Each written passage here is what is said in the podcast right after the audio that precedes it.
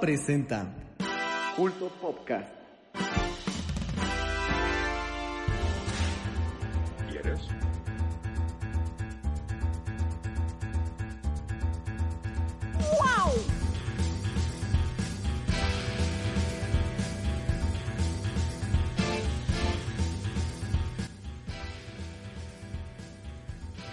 El día de hoy hablaremos de Beastars, Star Wars 1313, la comedia de las equivocaciones, Levan Polka y mucho más.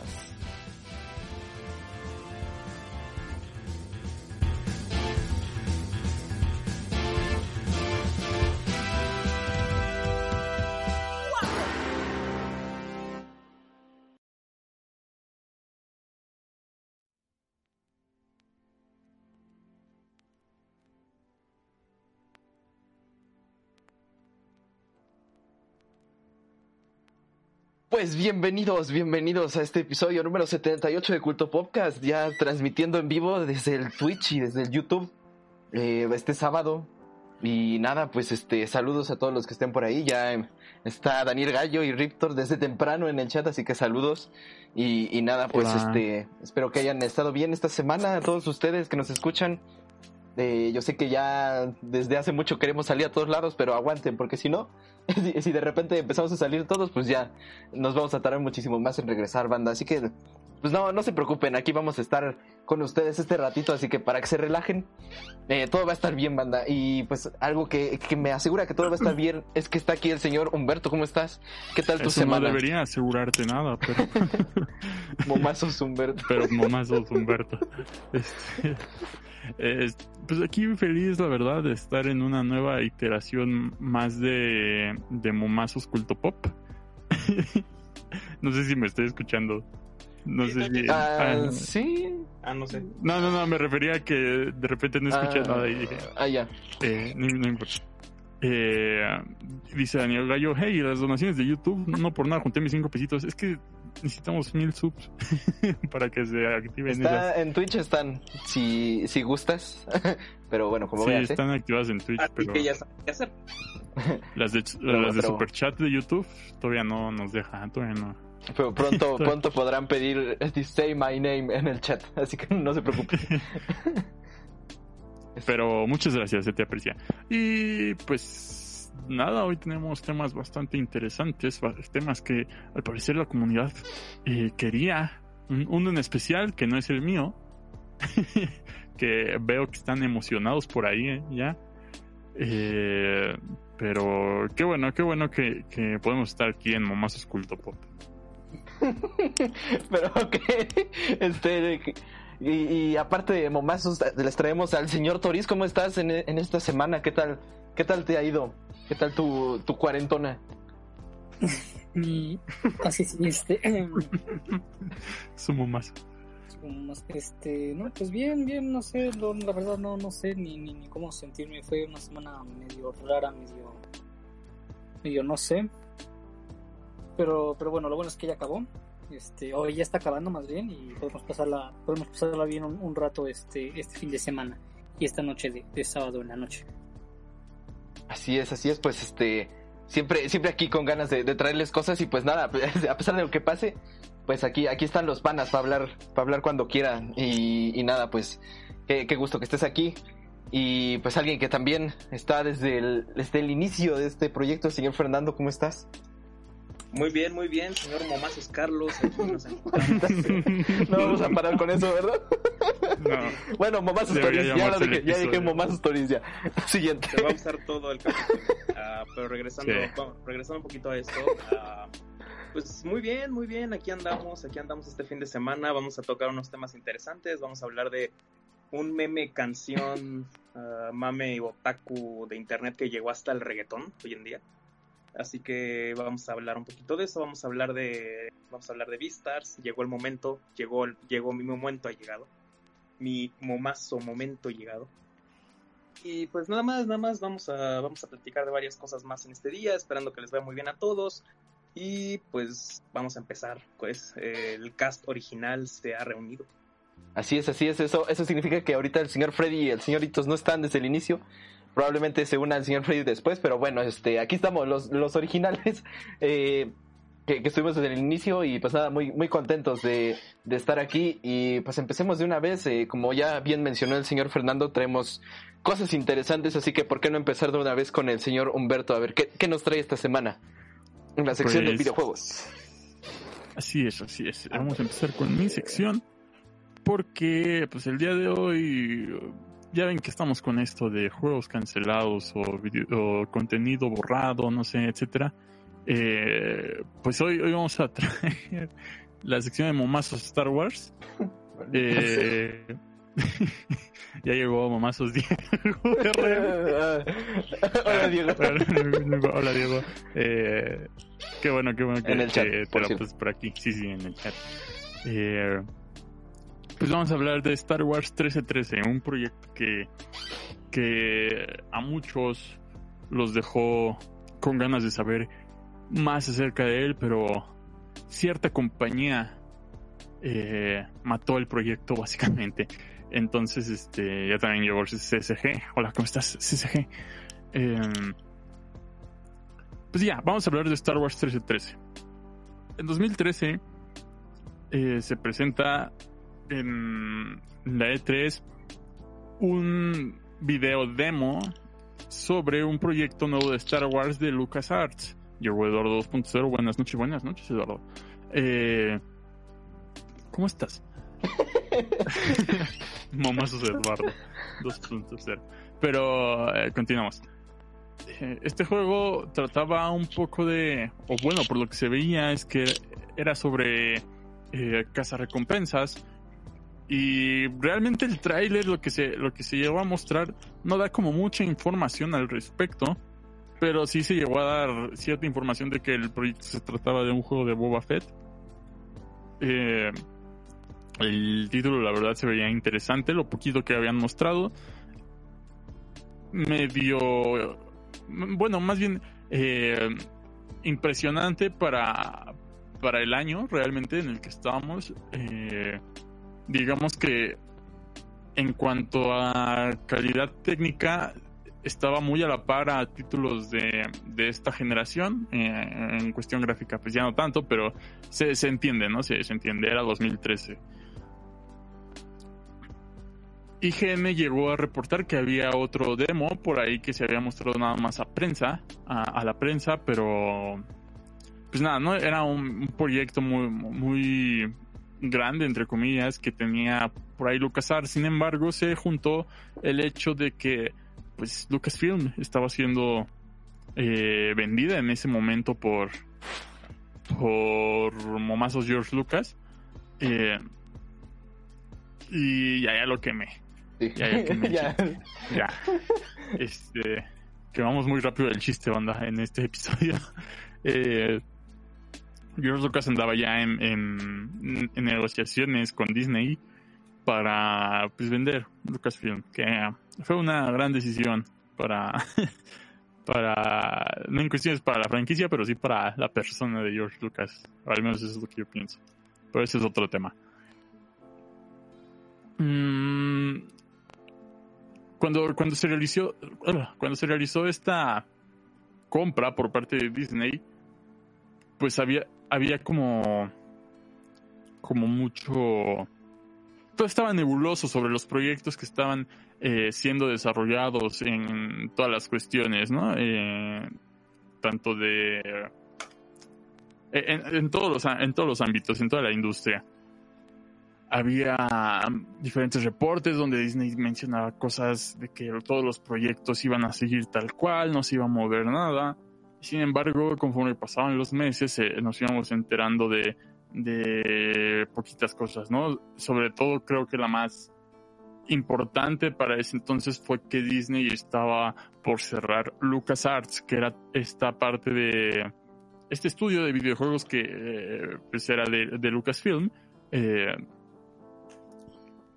que en su repertorio pues tiene juegos muy grandes, sobre todo eh, esta parte de, los juegos point and click, como eh, Monkey Island.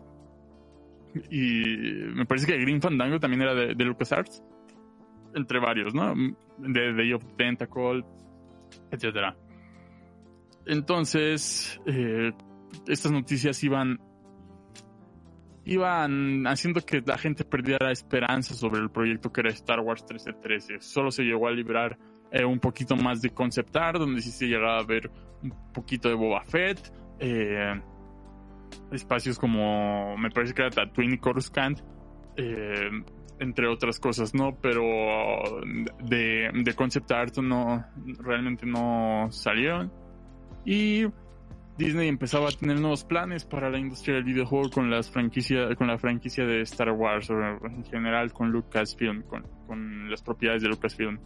Eh, empezaba a decir que no iba a, que técnicamente lo que iba a hacer con Star Wars era hacer que otros estudios eh, consiguieran la licencia para hacer juegos y así reducir ellos realmente costos de producción y pues encargarles nada más a, diferentes estudios eh, juegos, ¿no? Que ya eventualmente, veremos que quien consiguió la licencia por 10 años es nada más y nada menos que los mismísimos de EA.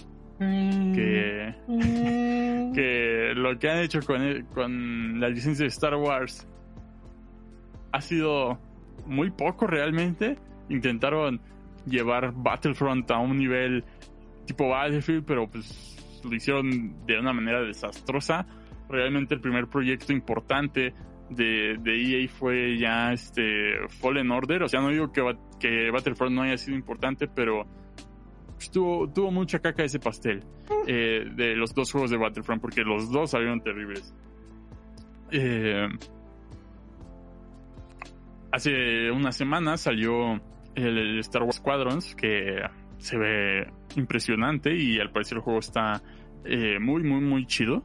Entonces por ahí sí le pueden dar una checada si es que pueden, pues háganlo. Pero regresemos, ¿no? Eh, Disney empezaba a generar todos estos eh, nuevos planes para lo que, para la franquicia de Star Wars. Incluso ya era cuando se empezó a hablar de, de hacer nuevas películas. que también todo un desastre con las nuevas películas, pero bueno. En general ha sido medio desastroso, ¿no? Star Wars post George Lucas, pero también era medio desastroso Star Wars pre, pre compra Disney. Entonces no, importa, es como la naturaleza de Star Wars. Eh, el punto, eh, el clavo que, que terminó de acabar la tumba fue eso, eso no tuvo sentido. Eh, fue cuando Disney tal cual no renovó nunca más. Ah, porque sí, había, algo, ¿no? Disney seguía renovando el, nombre de, de, Star Wars 1313. 13, 13. Pero llegó un año en el cual ya no lo renovaron. Y ahí fue donde ya se perdió completamente la esperanza. Eh, yo digo que fue desde que EA consiguió la, la licencia. Eh, porque, bueno, todos sabemos que EA también es muy eh, ambicioso, avaricioso. Entonces, no. sabíamos que quizás no iba a hacer cosas buenas con Star Wars, que eventualmente lo, lo está haciendo, pero pues sí le costó bastante tiempo, ¿no? Star Wars 1313 es uno de esos juegos que muchos de los fans de Star Wars se, se quedaron con muchas ganas porque el juego pues, se veía muy prometedor. Eh, creo que Toriz ha, llegado a mencionar que, a él le interesaba ese juego, pero no, ese juego estaba más muerto que, que, el mismísimo hitos. Ah, el mismísimo hitos en estos momentos. Eh, fue muy desastroso para, para Lucas Arts realmente la compra de, de, de Lucasfilm en general. Y pues se nos fue un gran estudio, ¿no? Ahora sí que ahí sí fue una una barbaridad que haya sucedido esto. Porque quizá, por ejemplo, si hubieran cancelado Star Wars eh, 1313, Ok, pero nos cerraron todo el estudio de LucasArts que brindaba juegos de mucha calidad y muy diferentes a los que estamos acostumbrados. bueno, esos son Telltale, básicamente. Nada, LucasArts estaba ahí medio. sí, sí, sí. Eh, pero eh, es una lástima, es una lástima realmente lo que sucedió. más que a Star Wars 3 lo que le sucedió a LucasArts. Eh, pero Este, esta es la historia, esta es la historia de Star Wars 1313. Llegó este on Fire, que dice Star Wars para Disney es un FIFA sobreexplotable. El, el problema que tuvo EA fue que realmente donde le empezó a sacar varo fue de los juegos de móvil. este, ¿cómo, ¿cómo, se llama? El Gala Galaxy Edge o Edge of Galaxy, algo así. No, no, no recuerdo bien. Sobre todo ese, ¿no? Que está llenísimo de microtransacciones. Y pues no olvidar lo desastroso de Battlefront, que igual con las cajas de loot, que ahí fue donde esta, el Battlefront 2 fue donde explotó ya eh, todo esto de las cajitas de loot, que ya fue como la, la, gota que derramó el vaso, porque fue cuando empezaron a decir que, que ellos no metían eh, lo del gambling, lo de, que ellos metían cajitas sorpresa y no sé qué tanto, y ahí fue como ya que incluso en algunos países empezó a regular ya las microtransacciones porque lo están considerando, sobre todo las cajas de loot, que lo empezaron a considerar como eh, apuestas. Entonces, eh, ahí se me empezaron a meter ya en un problema. Eh, dice Conson Fire, dice, pues data, soy Daniel. Ah, es Daniel Gallo. hola, hola. Conson Fire, Daniel Gallo 2. Momazos. Pero, eh, pregunta Alejandro López, ¿no hay Star Wars Battle Royale? No estoy seguro si hay Battle Royale en, en, en Battlefront.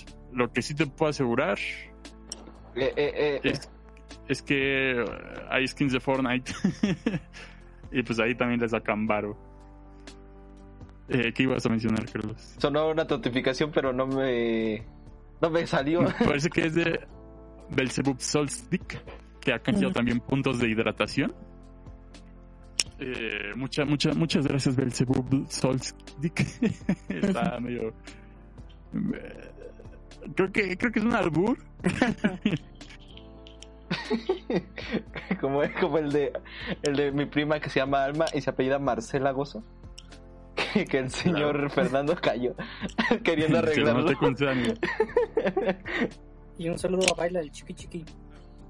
Un saludo a Baila el Chiqui Chiqui. Mira, hola, hola Baila el Chiqui Chiqui. Te, te prometo que alguien de nosotros está bailando el Chiqui Chiqui. Pero pues sí. Es... Un Ajá. Ajá. No, no sí, nada más iba a decir que se veía chido. el juego. ¿O Sí. ¿Qué te refieres? Sí, Sí. tú también. Sí, no, yo justamente, sí no recuerdo cuánto te dije, pero sí, a mí me interesaba el 313, sobre todo porque me gustaron los los de, de Force Unleashed, me, me, me, me encantaron. Y bueno, respecto a este juego cancelado, es que su historia me parece mucho, muy similar a la de la serie que, se, que planeaba George Lucas, una serie de televisión de Star Wars que se llamaba... Eh, Momazos Star Monster sea. Star Wars eh, Underworld. Underworld. Y es que era muy similar, o sea, era- iba a tratar de eh, de un mandaloriano este, en Coruscant, en, en las regiones más bajas de Coruscant. Entonces, pues no sé si ahí tenían algo que ver, o sea, porque te digo, me suena muy, muy parecido, este, o sea, un mandaloriano en, en un, en un, pues, lugar, eh, según yo sí, bueno, es que Coruscant es como una especie de ciudad subterránea, este, bueno, las regiones bajas. Eh, ese, esa serie se canceló porque iba a costar demasiado producirla. Entonces pues dijeron no, mejor no. Este, y bueno, pues el juego, el juego entonces por, por la compra de, por la venta, ¿no? De, de Star Wars o de, de LucasArts. LucasArts. Bueno, se cerró, ¿no? Vendió la- las licencias, ¿no? Sí, Entonces, es que creo- Lucas tenía todo, entonces era eso básicamente. entonces creo que primero digamos que fue la serie, la idea, y después yo creo que la idea de la serie se transformó en el videojuego 1313, yo creo. E- Es probable, es probable. El problema que tenemos es que después de su cancelación nada más hubo así como concept art y nunca más se volvió a hablar de esa cosa. Más allá de que de cuando Disney ya no renovó el, el nombre. eh, menciona SSG. Ya hablaron de la expansión de Ocarina of Time que se iba a lanzar en el 64 CD, un aditamento del N64 que no llegó Occidente y no se completó. O aguanta, es un proyecto por episodio, llevamos tres de esta temporada. Quizá el siguiente episodio toque. Eh, también menciona baila el chiqui chiqui perrea perrea. Este, El cruzadito. el cruzadito que eh, el Mike Jackson. Eh, la vez que nos aplauda. Sí. Y están poniendo que usted sabe cultura, buen señor. Que es, una, es una gran canción, es una gran canción. Sí, sí, sí. Dice Pero- Belzebub Sol, dije que nos notó con C. Entonces, muchas gracias. Muchas, aquí está mi agua, mira. pero, pero bueno, el Star Wars 1313 se veía muy interesante. Por lo menos yo me acuerdo en ese 3, me acuerdo haber visto en ese 3 así en, en vivo el, el tráiler y dije, ah, no más, se ve bien perrón. Pareciera como el Gears of War, ¿no? Y lo interesante precisamente era eso que, que no había, eh, por lo menos en lo que se nos mostró como en el tráiler, no había sables de luz, ¿no? O sea, era un poco más un ser un soldado más, por, por lo menos, y, y creo que eso era interesante. Obviamente cosas así pues se han visto desde el primer Battlefront, ¿no? Pero me refiero a que este se veía muy interesante porque ya se veía como un juego triple A así enfocado como a, a, a más acción y no tanto a, a- a, pues esto de no sé, medio fantasía de poder que muchas veces son los juegos de Star Wars. A mí me, me llamó mucho la atención eso y, y pues es lo que nos mostraron. No me acuerdo si era in-game o, o nada más era como un teaser así en in-engine sin, sin nada de, de juego. Pero me acuerdo que se, Se veía bastante que- bien, ¿no? Se supone que era in-game, pero ya sabes que luego todos esos trailers están todos trucados. Nada más para emocionar. Sí, Entonces, sí, pues como el este- Watch Dogs, ¿no? pero, pero claro pues, ejemplo. Pero pues lo que nos mostraron ya se veía bastante avanzado, por eso eh, pues fue muy repentino, así como de ¿qué? ¿Por qué? Aunque se lo hubieran sacado antes de cerrar todo. Pero pues quién sabe, de seguro por ahí, en algún lado está todo lo que, lo que hicieron, pero pues yo creo ya sería casi imposible rescatarlo por lo mismo de las licencias y todo esto, ¿no? Porque ya ni siquiera existe el estudio. Sí, no. Oye, Mande. ¿y cómo está eso de la sobreexplotación? De que casi casi es como un FIFA. Es decir, ¿sacan juegos a cada, cada año o, o de, De- en Star Wars? Pues es lo que le ha pasado a Star Wars de- después de la, de la- del episodio 4 de la primera. Nada más la han estado explotando y explotando, Sí. incluso el mismísimo George Lucas con las siguientes películas. Sí, es que yo lo he visto en todos lados, incluso eh, he visto he visto novelas de los capi- de los episodios, Ah, o sea, sí. como, como luego hacen Pero eso ya es antiguísimo. O sea, yo tengo el libro del, del episodio 4, que es el guion. Eh, Aquí lo tengo, dejado ahí por ahí. Yo, no yo también, también en el viejo canon de Star Wars había muchísimas novelas visuales de, de eso. Yo tengo unas que son como, creo que se llamaba El aprendiz de, ah, se me olvidó, pero era, eran como entre episodios, o sea, como que trataban de, de lo que fuera, de llenar Ajá. cosas, ¿no? Entonces, incluso con este reinicio del canon de Star Wars que hubo cuando se vendió pues, la franquicia entera, que dijeron, no, no, no, nada más las películas son canon, todo lo demás ya, ¿no? Y como que reiniciaron todo el, el, el lore de, de Star Wars. Pues de todas formas, ¿no? Como que le sirvió, de hecho, como excusa para seguir sacando cosas canon. Y eso siempre ha sido Sí. como el, el gancho para, para jalar a la gente que le gusta Star Wars, que, que es como de, no, no, no, esto es parte de la historia y solo lo puedes saber consumiendo este producto.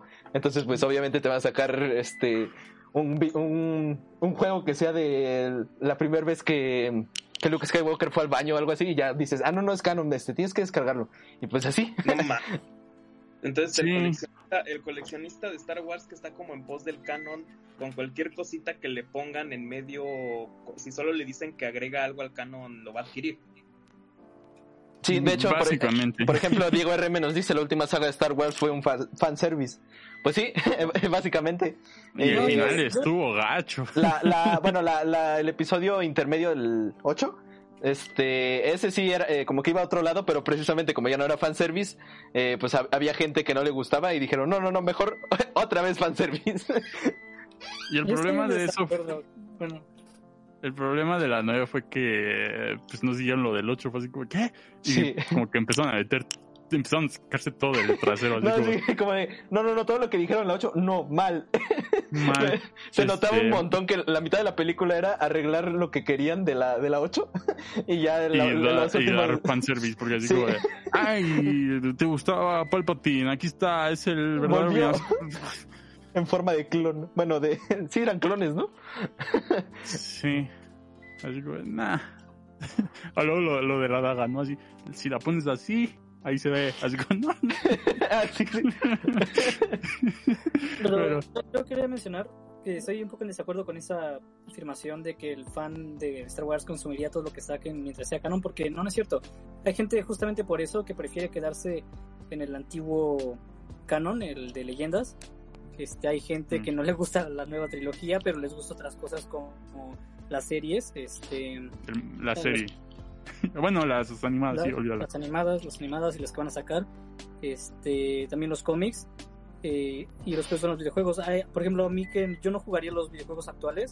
Si son importantes, nada más vería resúmenes de, de ellos en, en, en, en, este, pues, en YouTube, ¿no? Los resúmenes, pero Sí, pero bueno, o sea, te estás refiriendo a una parte del, del, del fandom, por así decirlo, pero ese, ese gancho que te digo te asegura por lo menos ciertos números en, en ventas iniciales, que eso es lo que buscan siempre, entonces pues obviamente no, no, no todos queremos saber absolutamente todo de Star Wars, yo, yo el primero porque des- desde que reiniciaron el, el canon como que ya dije, no, ya, de hecho ya ni me acordaba de muchas cosas y Es fue que como sí de, una patadota, así como. ah. No ma- que, que por cierto, hasta en los puestos de periódicos me di cuenta que están vendiendo una enciclopedia de Star Wars. No, no, no, apenas me había dado cuenta y Llegó Entonces, Sebas TM12 y que sabemos mucho de Star Wars. Mucho Star Wars. Pues, Sí, es que es un, es un tema muy amplio. O sea, te- tenemos un podcast Sí. que dura seis horas de Star Wars. el más largo que hemos hecho. Ajá. También preguntaba Baila el Chiqui Chiqui, ¿qué es un CCG? Eh, CCG es un ser que existe en, Momazo CSG. en Momazo Pues CCG. sí, Está en el este. Discord. Por cierto, subí la foto de mi libro que dije que, que iba Luna de a, Plutón. a subir. A, mi libro Luna de Plutón. Está a la venta en todos los puestos de, de ya, por favor. Lo subí ahí al Discord, de- entonces vamos a promocionar otra vez el Discord. Life is suffering. Eh, ahí lo pueden encontrar en la descripción. También aquí en el Twitch lo pueden encontrar. Eh, ahí por si quieren ver la foto de mi libro de Star Wars. Eh, pero es que sí, o sea, Star Wars sí está muy sobreexplotado, se entiende. O sea, hicieron un universo y por eso también muchas cosas se contradicen, pero llega un punto en el que ya no importa realmente. Pues es como Eh. eh, un- muchísima, muchísimos, muchísima parte del fandom de Star Wars se quejó de la última trilogía y de todas formas pues fueron un éxito. Así que Sí, pues es, eh, es, es- como es la típica auto- crítica que no afecta al producto, pues como ¿para qué lo vas a cambiar? es que finalmente Star Wars es un producto súper autosustentable, se vende a sí mismo. Eh, incluso, incluso yo he visto en sectores de coleccionismo que hay un mercado, hay mercados súper específicos, es decir, ah, hay gente que se dedica a coleccionar solamente da- todo lo que tenga que ver, por ejemplo, con un personaje, todo lo que tenga que ver con una película, gente que se dedica solo a hacer coleccionismo de una época.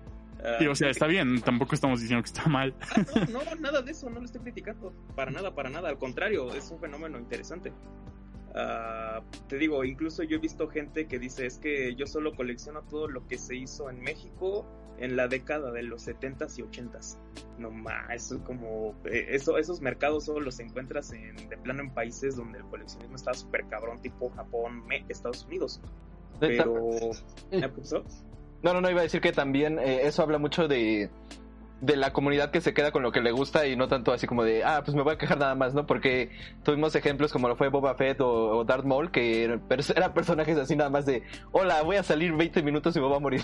Entonces, pues ya, este, como que les gustó muchísimo y, y empezaron a hacer como, como sus teorías y poco a poco también como que la- los mismos directivos dijeron, no, pues sí, este, esto le gusta a la gente, vamos a hacer más de esto. Eh, y siento que eso incluso no pasó en esta nueva trilogía. Por lo menos no recuerdo a alguien memorable así que dijeras, no, no, no, este, el, el favorito de, del, de todos lo- los fans que este, que no sean los principales, pues. Como no, Porkins. ¿Sí, sí, sí ubicas a Porkins? No me acuerdo. Cagado el nombre. ¿Ves? Es este uno de los pilotos que, que salen en la, Ah, sí. en la 4 al final. Ese es el, Sí, el sí, gordo. Este, y se muere. Explota. ¡Pah! Este. ¿Qué? Tome agua, perdón. Eh, dice Diego R. la daga. Mira, checa la carnal, está entera si la bocha es de este lado. Sí, eso está como muy idiota lo de la daga. Eh, Es que, o sea, tenía, tiene sentido, pero no tiene sentido que lo encuentres así de fácil. y sobre todo cuando se supone que Luke lo estuvo buscando así como miles de años. Bueno, no miles. Es que, es que también, Eh, o sea, eso fue lo que le pasó a la saga. En la 8, eh, como que precisamente querían deslindar a Rey como de, de ser el centro de atención y ser una persona increíble para ser un Jedi, ¿no? O sea, precisamente era como una don nadie que podía ser eh, alguien muy poderoso en la fuerza, ¿no? Y ya después en la, en la 9, pues fue todo lo contrario, lo, lo empezaron a justificar como de, no, no, no, bueno, es que no sea una don nadie, es que era hija de tal y de tal y, y tiene tantos poderes y no sé qué, y entonces era como de, pues Y- y ya la está- hiciste como súper poderosa, ¿no? Así como súper OP. Es que se Ajá. armaron una genealogía para justificar la existencia de personajes eh, hasta cierto punto irrelevantes en el canon, pero que dan validez para que existan Sí. en, en la mercancía, en, en, en- historias subalternas o incluso en toda la enciclopedia que ya existe de por medio. Le dan, le dan artículos a la wikia, casi casi. Sí, sí. Pues, o sea, esto, eso de que era una Palpatine está como muy metido a calzado, así como de toda la película anterior. Bueno, No, y toda la- al final, la- ¿no? la- Skywalker. Es como de, ¿qué? to- to- todas las todas las siete. O sea, lo de Skywalker puedo entenderlo porque A, a lo mejor si no hubiera sido de Palpatine, pues sí, ¿no? Así como de, ah, pues este, llegó a ser un Skywalker. Ajá, porque es este. Todas las siete es así el misterio, ¿no? Ay, pero ¿quién es ella? La ocho es así, no, pues está alguien nueva. Eh, o sea, está chido que te gusten los otros personajes, pero hay que darle los nuevos, ¿no? Y, y- y la Soy ocho, Sonic nuevo. Palpatine es una Palpatine. Así, como. de, "Uh, ok. No, no, no, no. Y luego lo de. El, el clon fallido de Palpatine, que era su papá. O sea, técnicamente, ¿no? Algo así. O del hijo de Palpatine.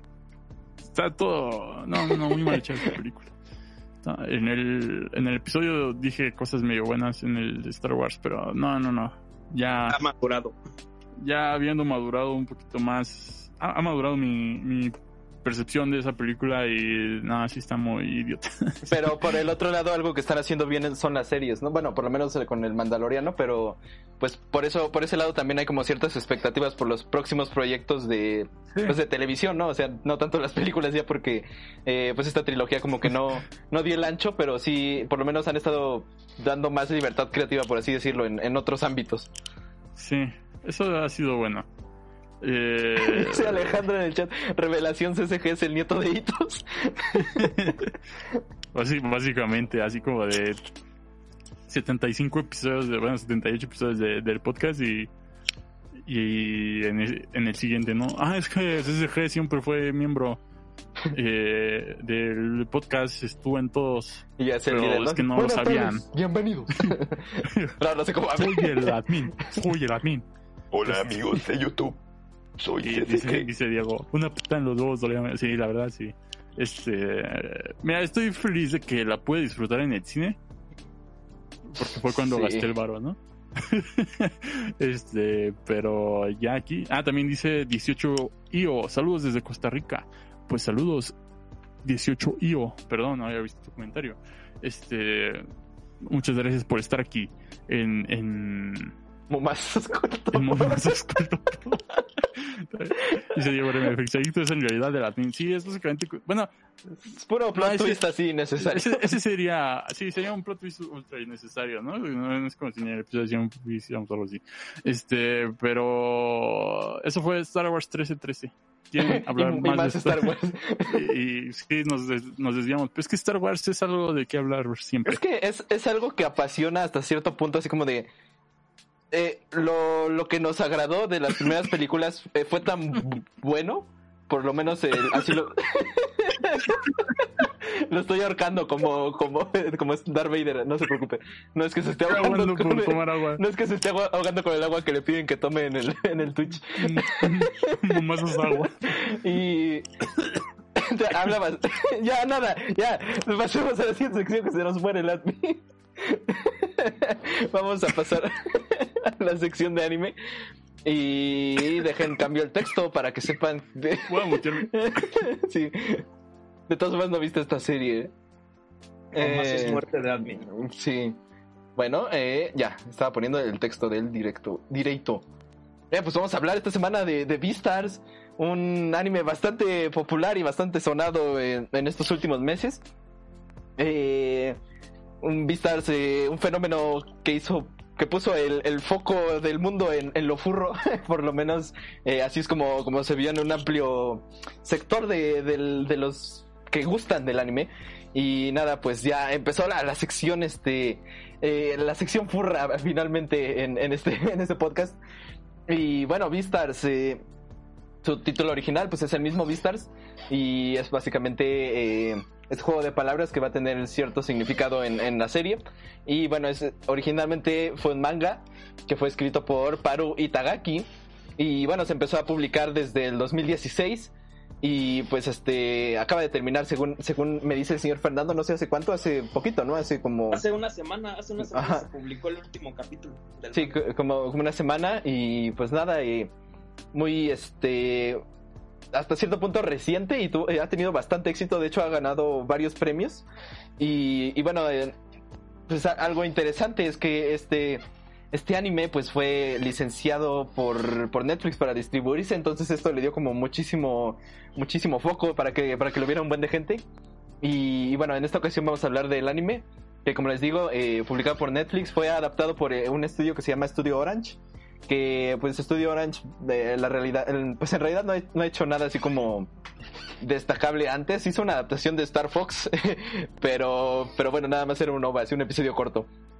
Eh, este, este estudio pues hasta el momento no, no había tenido nada, pero siempre se ha enfocado en animación 3D, que pues es este algo hasta cierto punto extraño en la digamos en el gremio del anime, por lo menos hacer anime 3D eh, es a veces mal visto porque eh, si lo ocupas generalmente es un anime que está dibujado a mano pero ya no te dio tiempo o no tienes tanto presupuesto como para dibujar absolutamente todo y lo usas de relleno y muchas veces se nota y por eso es como tiene como cierto estigma el 3D en el anime. Pero bueno, en esta ocasión toda la serie está hecha en 3D por Studio Orange y un poco más adelante vamos a hablar de, de los de todos los aspectos del anime, pero bueno, nada más para darles una pequeña reseña, pues es este, bueno, la sinopsis. Eh, este mundo va a ser, como lo pueden ver desde, desde la portada, desde el diseño de los personajes, pues va a ser de animales antropomórficos, de ahí lo furro. Y bueno, este, algo interesante que, que se nos muestra o que se nos plantea desde el inicio es que este mundo tiene como, o sea, va a ser un mundo hasta cierto punto con, con coherencia, con lógica y con cierto realismo, ¿no? Y eso es algo que me llama mucho la atención, ¿no? O sea, podemos hacer una comparación con cualquier otro, otro anime como de, de, esta, de este tipo de, de personajes eh, antropomórficos.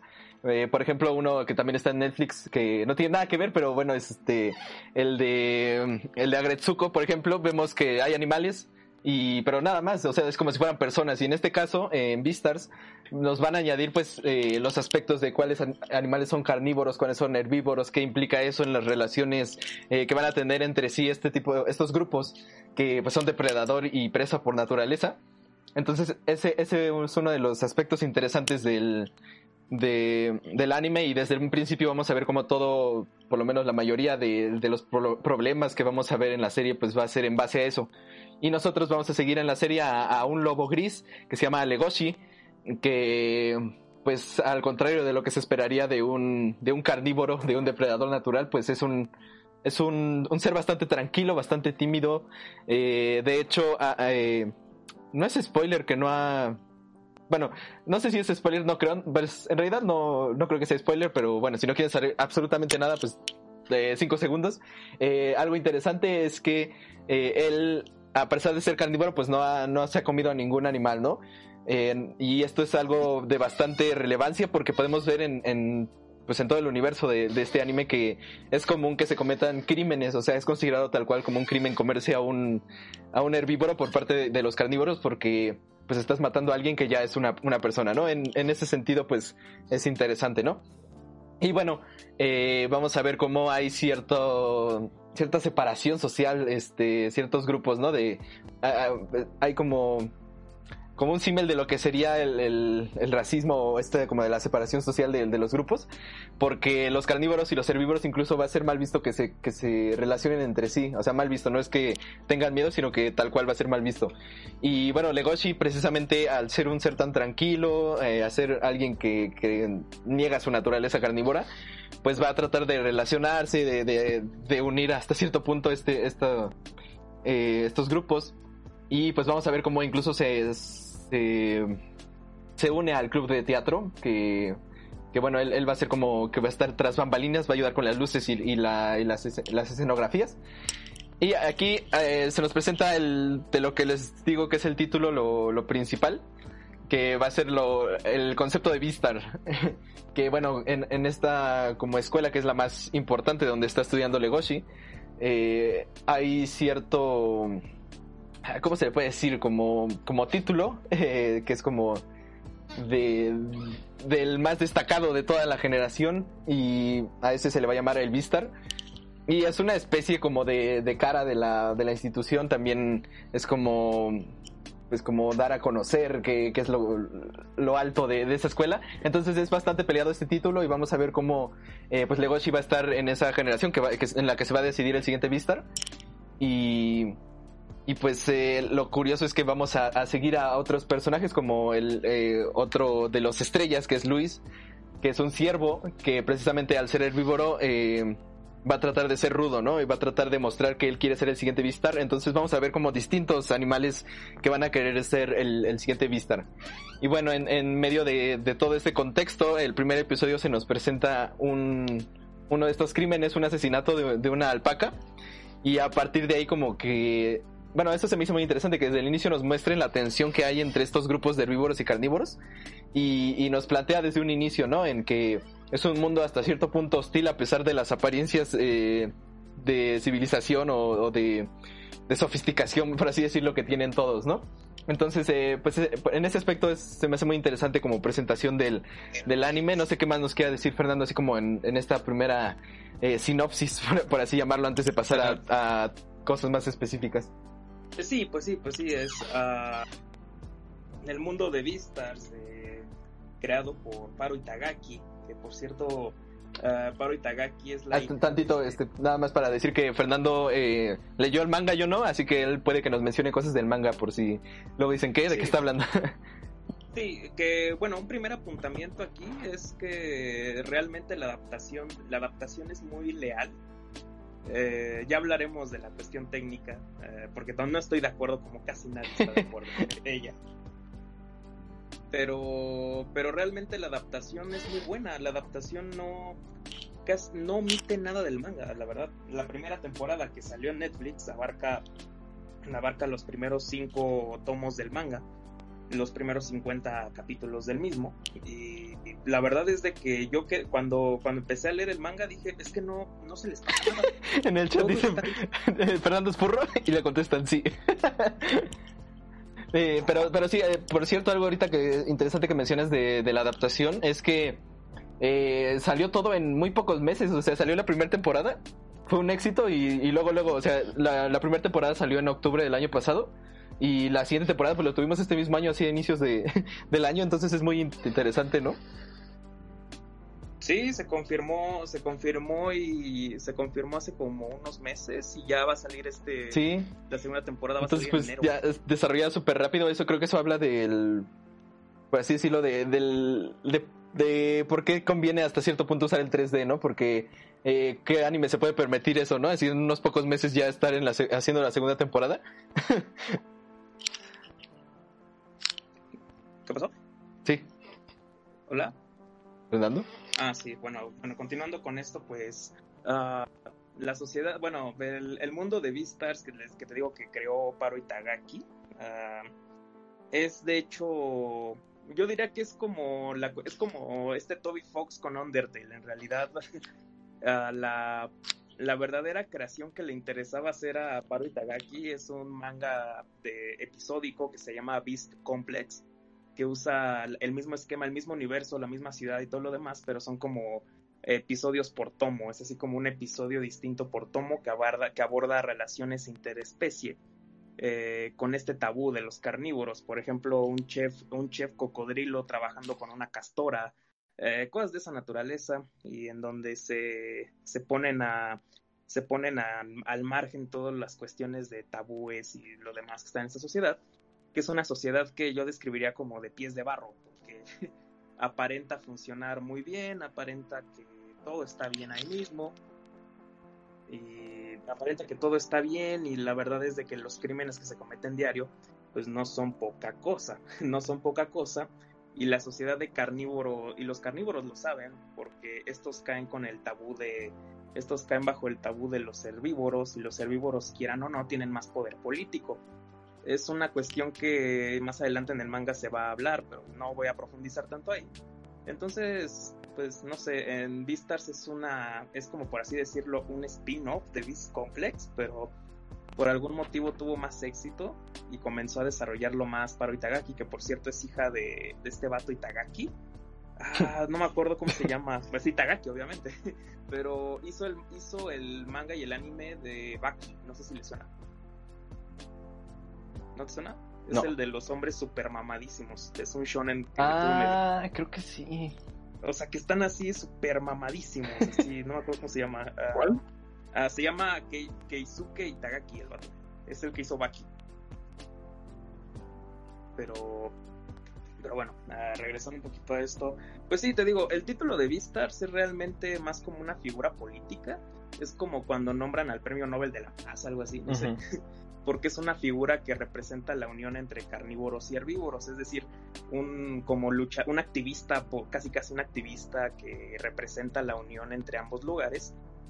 Y es muy curioso porque la historia se va a centrar en, no se va a centrar realmente en la búsqueda que como un shonen tendría, eso es lo que lo quita del shonen. Más bien es un seinen, porque en realidad no se trata de la búsqueda del Legoshi para hacer el, el Vistar, cosas así. Que de En hecho eso es- aparenta un- en un inicio, ¿no? Pero con estos tintes como medio medio gore, bueno, medio maduros que tiene al inicio, como que te dice, a ver, espera, ¿qué está pasando? Eh, Exactamente, exactamente. Y en realidad, ah, al menos en la primera temporada, nos vamos a encontrar un poquito más con, con los indicios de un romance, de un romance ahí que no se va a gestar, eh, no se va a gestar hasta, hasta de- mucho después. Y también con un pequeño conflicto de identidad y de, y de auto y de autoexploración por parte de Legoshi con respecto a su identidad como carnívoro. Esa es una cuestión que esa es una cuestión muy interesante que lo vuelve más seinen que shonen aunque sale en la revista Shonen Champion. Sí, es como es como el primo feo de la Shonen Jump que, que ya tuvo su éxito con esto. exactamente exactamente. De hecho ya y, y, ah, tuvo propuestas de que de mandarla tuvo una propuesta de mandarlo a la Shonen Jump pero no la amarraron la amarraron y ya no quisieron hacer el cambio de revista. Sobre todo porque creo que el cambio de revista siempre es muy conflictivo y termina por hasta hay inconsistencias luego porque incluso cambian de editor y todo lo demás pero bueno eso va más con respecto al manga. Pero bueno hay que hay que continuar Ah, ok, yo pensé que ibas a seguir. Eh, no.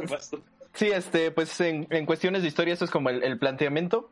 Eh, lo que les voy a decir eh, no se plantea en los primeros episodios, pero pues es algo que, que se intuye desde un inicio. Es un poquito spoiler, pero ah, por favor, si ven el, el, el opening, que por cierto el opening, qué buena rola tiene el inicio, por lo menos el, el, intro de esa rola está bien chida. y y el, el- de hecho algo interesante es que el opening está como en, en una animación stop motion que se ve muy bien.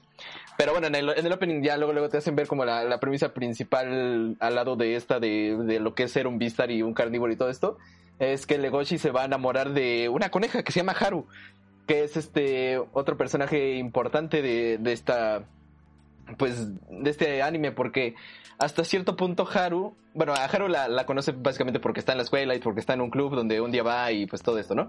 Eh, pero básicamente eh, lo, lo, interesante de Haru es que no tiene tan marcados estos como es- este diferencias eh, o, o rechazo a, a los carnívoros. eh, sino que pues Haru al ser una coneja pues nada más este trata igual a todos y eso hace que Legoshi como que sienta cierto eh, pues cierta curiosidad al inicio como de ah bueno pues este yo yo también quiero hablar así como con los carnívoros de hecho no, no bueno con los herbívoros que diga de hecho no me siento carnívoro pues este vamos a hablar ¿no? y, después ahí pasa la, escena de de, de- sexo furro que, que- que no es sexo pero bueno se, se ven ahí cosas este muy furras Eh, y eh, pues precisamente lo interesante es que Legoshi va a empezar a, incluso a luchar consigo mismo no de oye, pues este, por naturaleza debemos de estar separados, pero a mí me gusta ella y todo esto, ¿no? Entonces creo que también por ese lado tiene eh, una, una explora- pues sí, ¿no? Una exploración un poco más profunda de, de lo que Legoshi puede, eh, lo que lo puede motivar a, cambiar a ser este, mejor hasta cierto punto, porque eh, hay muchas apariencias, como ya lo había mencionado, ¿no? Incluso eh, los Beastars, como dice Fernando, es como representan la unión de herbívoros y carnívoros, pero en realidad lo ves en la escuela y es como de, en re- literalmente se están peleando entre todos, es como un ambiente muy violento para ser el Beastar nada más por tener el título y, y pues ya encara a- al resto de la gente y ya cuando se nombran y todo esto pues se ve nada más como que es alguien así muy, muy bueno, muy inteligente y todo, ¿no? Cuando en realidad atrás incluso se estaban queriendo comer.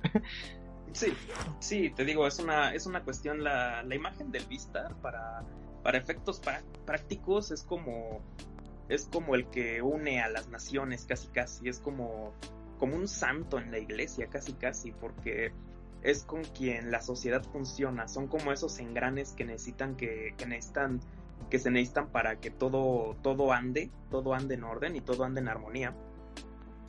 Entonces la pues la cuestión es la cuestión es muy es muy importante aquí porque mientras haya esta cuestión de esta cuestión de cómo decirlo del dilema y la problemática de herbívoros y carnívoros y en donde hayan lugares sobre todo donde se propicie esto como el mercado negro que bueno no sé si lo quieres explicar tú el Eh, mercado negro Nada más rápido para, para los que si no lo han visto y les interesó, pues nada más les menciono, ¿no? Hay cosas interesantes como por ejemplo el, como dice Fernando, existe un mercado negro porque obviamente los carnívoros siempre van a tener este impulso de, de consumir carne y en realidad lo que hacen pues es este comer como sustitutos de la carne, ¿no? Entonces hay eh, un comercio... La al- Sí, la dieta, la dieta de los carnívoros está estrictamente regulada, por lo que solamente basan su dieta en proteína pues de origen animal, pero no, no carne, no cárnicos, como el huevo, como la leche, como el tofu, bueno el tofu no, pero todo eso, todo eso es muy importante, todo eso es muy importante, pero aún así a mucha conciencia carnívora no le basta. Por lo tanto, eh, la sociedad poco a poco creó un lugar que podríamos decirlo que es como un punto. Eh, la gente que consume droga sabe de lo que hablamos. Un punto. En donde, en donde la gente sabe que ahí es en donde se comercia y de hecho está socialmente aceptable porque esos cuerpos vienen de hospitales, de muertos, de gente que no nadie reclamó, cosas así. Y es una estructura, pues, es una estructura que comienza a devorarse a sí misma literalmente, porque porque no se trata de dar la cara de que la sociedad funciona, pero todos los carnívoros siempre quieren ir en algún momento al mercado negro. Y es como su meta. Hay un capítulo donde de hecho se ve eso, eso, e incluso el crimen organizado aplica para aplica para para que funcione toda esa estructura, como el Shishigumi de ahí que los que ya leyeron el manga van a saber que en realidad los acaban amando a todos, pero vamos a vamos por partes, vamos por partes y te digo, esta es que es que en comparación con el anime, el manga ya es como como el 25 po- el 15%, entonces hay mucho, hay mucha tela todavía, pero no no hay que salirnos. Sí, nada más para, para no dar más spoilers antes de, de- A lo mejor alguien quiere nada más lo básico ahorita. Eh, vamos a, a tratar un tema rápido para, para, para de los más im- importantes que no son de la, de la historia en sí, que es el aspecto de, del furry fandom y todo esto. Eh, porque, eh, das- o sea, no, no digo que la comunidad del, del furry fandom sea tóxica porque no lo es, nada más hay cierto sector que sí como que se enfoca en, en, en lo de los, los dibujos estos lewd que luego encontramos por ahí, pero El- el- ¿Cómo es? NSFW. NSF, not, not sure for work, not sure, eh, eh, pero es una parte eh, qui- quisiera pensar pequeña porque en realidad el furry fandom pues es este básicamente si te gustan lo- los animales antropomórficos y, y, pues quiere, estás dentro de una comunidad como que te gusta hablar de eso pues eso eso te hace un, un furry no entonces eh, por ejemplo eh, tiene cierto estigma por esa parte que les digo y de hecho yo por eso no quise ver al inicio este anime Me- este lo vi en memes y eso pero nunca me dieron ganas de verlo y me, dijo Fernando que estaba interesante y como vi que le gustó, pues dije, ah, pues para hablarlo, ¿no? Y, ya lo vi. Y les puedo decir que sí, al principio te va, te va a sacar un poco, si no te gusta todo esto, pues a lo mejor sí te va como a... mm, como a echar para atrás un poco el aspecto de que, está medio raro, ¿no? Pero pues, pues si, si, no le prestas mucha importancia, poco a poco como que te acostumbras, ¿no? Y... Es como Agretsuko. Sí, pues eh, precisamente, ¿no? Agretsuko es este algo más cartoon, pero pues no dejan de ser animales antropomórficos, ¿no? y, Ajá, y y tiene la única diferencia es que estos son un poco más realistas, entre comillas, ¿no? O sea, más apegados a lo, a lo natural. Y, y pues este, les, puedo decir que la historia es interesante, tampoco es este el mejor anime de la historia, pero sí tiene sus momentos, tiene eh, un desarrollo interesante importante en, en los personajes. Y por lo menos yo sí eh, consideraría ver la segunda temporada, así que creo que si no, si les llamó la atención por lo menos estos aspectos que creo que no se ven en una, en un primer vistazo así como de nada más los personajes y decir, ah, pues es un anime furro, eh, pues sí, tiene cosas interesantes, como les digo, el aspecto social se me hizo muy relevante y algo que, que hizo que me interesara el, el anime porque al principio pues pensé que nada más era como un slice of life medio, medio edgy eh, por, por lo de la escena inicial. Pero bueno, si, si no lo han visto y nada más quieren saber un poco, pues eh, les puedo decir que hay más allá de, de la simple apariencia del, del furry. De hecho, de hecho, los temas que se llegan a tomar, que se llegan a topar aquí, como lo del consumo de carne y, y como lo de la intera como la, lo de la interacción entre herbívoros, la condescendencia que puede haber como entre herbívoros, herbívoros y carnívoros, que por ejemplo, yo creo que el desarrollo de Haru es muy importante por eso. Ay, hace que, hace fue, se fue Freddy. Ah, yo creo que el desarrollo de Haru, por ejemplo, como personaje es muy interesante por eso. Porque, pues, si se lo, si lo, si lo ves con ojos muy simples, vas a decir, ah, pues Haru es una coneja que se acuesta con los estudiantes de la academia, ¿no? Pero, ah, y anda con este Luis, que también es como el segundo protagonista. Luis. Y de hecho, y se llama así, el Luis, el Huicho. El Huicho. Entonces, ah, que de hecho es más querido, es muy querido por el fandom, el Huicho, hasta eso. Y es el de lo, es el que peor le va en los, en los ships. Pero bueno.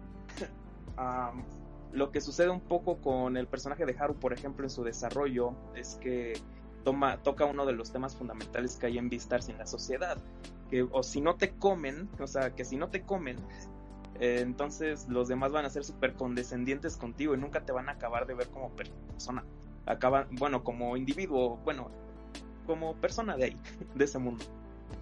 De modo que, o sí, pues no te van a comer, pero te ven como, te ven como un conejo indefenso, entonces no tienes valía como persona. Y entonces eh, Haru es en donde aprovecha sus ventajas constantemente aquí. Es el Alejandro F, por la pata de Luis. Ah, sí. Sí. Bueno, ya contó un spoiler. Este, sí, no, no, pero Eh, este, antes de, de- de empezar con los spoilers, así como rápido, eh, aspectos visuales. Mm, desde un inicio van a notar que este anime está en 3D. Eh, personalmente, a mí no me gusta el anime en 3D. Eh, siento que, por lo menos, la estética. El diseño de personajes simplistas del anime en 3D se ve como, como pobre, o sea, como que al hacerlo en 3D se pierde esa, esa, esa magia de, de la, de la animación en 2D, que es como lo que le da vida a los personajes tan simples que hay en el anime, ¿no? Cuando lo pasas a 3D, pero con, con este aspecto de anime, siempre he sentido que, que pues se ve así como, como de bajos recursos, ¿no? Así como de, ah, pues lo hice en 3D y lo voy a hacer medio feo, pero, pero ya lo voy a hasta sacar, ¿no? parece, hasta parece, podría ser cualquier, cualquier caricatura gringa, ¿no? Incluso. Sí, sí, sí, sí. Y, y pues también nosotros estamos acostumbrados a que las series en 3D muchas veces se ven mal, ¿no? Eh, pero bueno, eh, lo que pasa aquí es que los, el diseño en general de los personajes está, está muy bien. O sea, como que cada, cada personaje tiene sus características especiales, más allá de ser un animal, obviamente, así como, ah, pues el perro, este es el perro.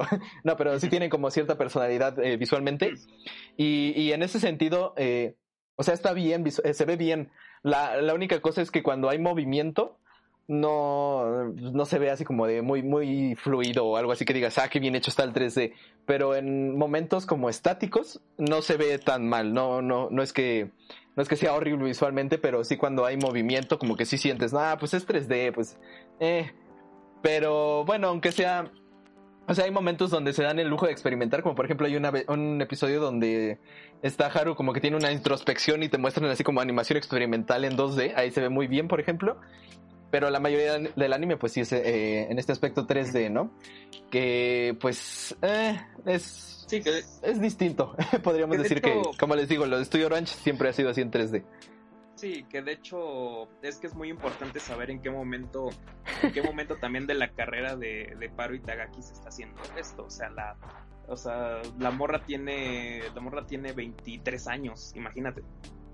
Tie- Tiene 23 años y acaba de sacar, acaba de terminar su primer manga que fue un éxito.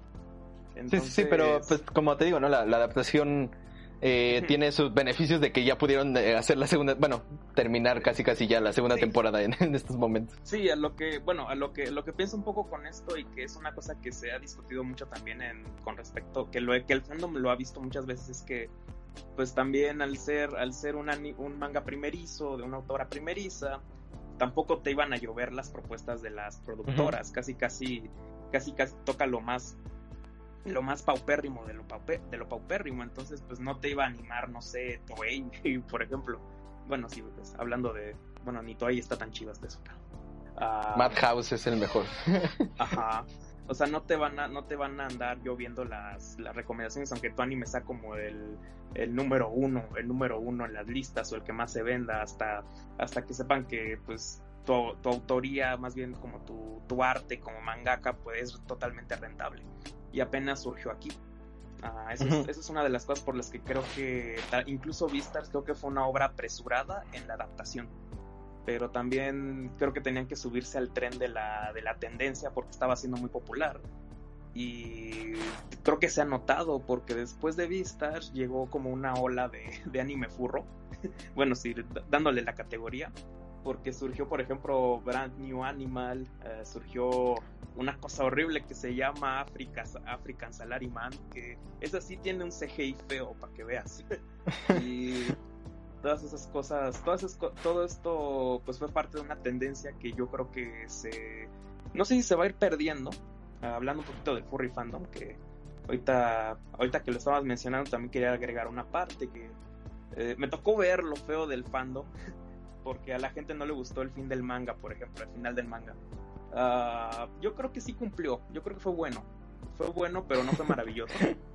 Eh, cumplió con lo que necesitaba, pero también esta autora, Paru Itagaki, tiene un problema que tiene, por ejemplo, el de, el de los yoyos, que ves que le llaman, tiene como sus forgets, no sé cómo se llama el autor de los yoyos, pero dicen su nombre y forgets, así como de temas que va olvidando y que pueden enriquecer mucho a la historia, porque finalmente crea un universo muy vasto y hay temas interesantes que ya no vuelven a tocar nunca más. Y a esta Paro Itagaki le sucede mucho eso.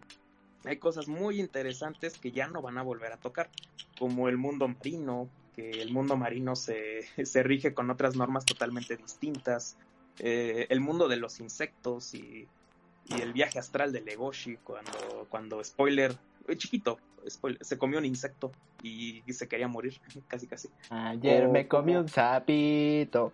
Ayer Ah, me mm. comí... No ah, ¿mm? Sí, eso. Pero bueno, bueno, el punto es de que esa es una de las deficiencias que yo más le vi, que sí tiene cosas muy interesantes que, que se le olvidan o ya no las vuelve a retomar y eso eno- enoja a mucha gente. Habían otros enfermos que querían ver unos chips bien intensos como, como Gohin, el panda, con Jack, el amigo de Legoshi. ¿Qué, qué les pasa? ¿Qué les pasa? El Fernando ahí sacando su- sus chips, nada más y diciendo, ay, esa gente. No, no, no. Ahí de- yo Pero- voy, a defender, voy a defender mi chip eterno de, de hitos con Freddy. pero, pero bueno, este, este aspecto fue como el Hola, general, hola. general del... Hola Freddy, ¿qué tal? Ya llegó, por cierto. Eh, Hola, sí, muy buenas. Ya aquí un rato, estoy escuchando cosas furras y me empezó a salir pelo aquí en la cola, pero bueno. Ah, Momazos pero, Freddy. pero momazos Freddy. Bueno, lo, lo que ¿qué, les... qué significa eso? Nada, espérate. Bueno, después de, del, de, de este como review así como comprimida para los que no quieran escuchar spoilers, eh, pues nada, eh, antes de, de pasar a los spoilers me gustaría decirles que pues eh, no nada, no este, ¿cómo decirlo? Descarten esta serie nada más por por lo de los animales, porque pues ustedes de seguro vieron Bojack Horseman, ¿no? Y ahí están como criticando de, ah, no, pues cómo voy a ver una serie de animales autopomórficos. Eh, pero, pero bueno, o sea, si, si no les gusta, pues que sea por otras razones, a lo mejor no les gustó la historia o tal cosa, ¿no? Creo que eh, cerrarse nada más por eso, pues no, no te va a, ver otras cosas, ¿no? Eh, como les digo, yo al principio no quería verla y le di una oportunidad y pues no, no está, no es una, una serie horrible ni nada por el estilo, es, es una serie que está bien. Pero bueno, ya pasemos a un poco una plática más eh, libre de spoilers. Que bueno, en este aspecto que veníamos manejando de, de lo de Haru y todo esto, creo que es interesante ver cómo, por ejemplo, los animales, cuando tienen este instinto que ya no pueden mantener de, ser carnívoros, pues eh, se les nubla la vista y como que nada más actúan así, pues, este, eh, valga la redundancia por instinto, ¿no? Entonces eh, es interesante porque tenemos este primer ataque de Legoshi hacia, hacia Haru y podemos ver cómo eh, de cierta manera lo marca Legoshi como de saber qué es lo que no quiere hacer. Y como bien menciona Fernando, se le van a dar oportunidades en todos lados, ¿no? Vamos a ver como el, mundo bajo de, del comercio de la carne. Y vamos a ver, o sea, y, se me hace muy interesante, ¿no? Porque cuando salen estos estudiantes a la ciudad, vemos una ciudad muy amigable, ¿no? Así como de, ah, no, pues en el mundo de los adultos todos conviven bien y no sé qué, que creo que las apariencias son algo de lo más importante de este anime, ¿no? Y, y, después vemos eh, la parte que dice Fernando del mercado negro, ¿no? O sea, vemos cómo eh, en realidad la mayoría de, de, las, de los carnívoros pues terminan consumiendo carne, ¿no? Incluso eh, hay, ¿cómo se llamaba el tigre del, del que va en la escuela? el tigre Toño. El tigre bueno, ese eh, incluso vemos como tiene una especie de... ¡Hey! Se, droga de cierta manera con sangre animal, entonces eh, pues es un tema bastante turbio todo eso y se me hace muy interesante que lo traten de esa manera, ¿no? O sea, uno nada más pensaría de, ah, no, pues como en como en Boya Horseman o, como en, en, ah, en Agretsuko, ¿no? Que no pasa nada, nada más cambiamos el diseño de personajes por animales, eh, que se me hizo muy interesante. Pero bueno, no sé qué más nos quieras mencionar, Fernando. Yo puedo decir, en esto que decías de los chips y todo esto, que se me hizo muy atinado, por lo menos en el anime, no sé qué pasa después, ¿no? Pero en, esta primera temporada, lo, lo, de Juno.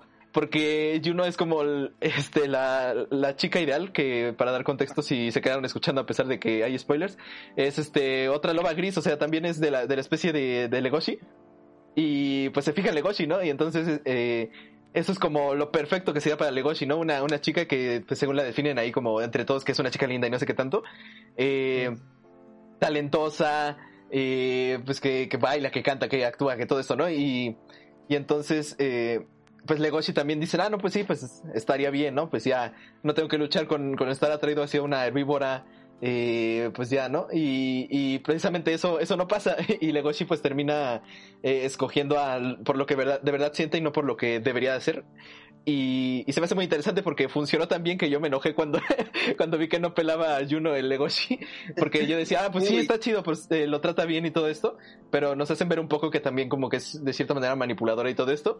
Entonces creo que está bien hecho en ese aspecto y me gustó, a pesar de que al principio me, me frustró esa parte. La, la, gente va a decir, la gente dice que ahorita con el fin del manga, la gente se, la gente está muy enojada. Ahí viene un spoiler porque ahí viene un spoiler, alerta de spoiler. Porque sí, pues ya estamos en spoiler, en modo spoiler activado. Porque Juno no se va a quedar con Luis. No se va a quedar con XD. Ah, no, se va, no se va a quedar con el Wicho. Entonces, mucha gente se enojó, pero también eh, tuvo un desarrollo Juno de personaje muy bueno porque si se daban cuenta simpeaba horrible a Legoshi.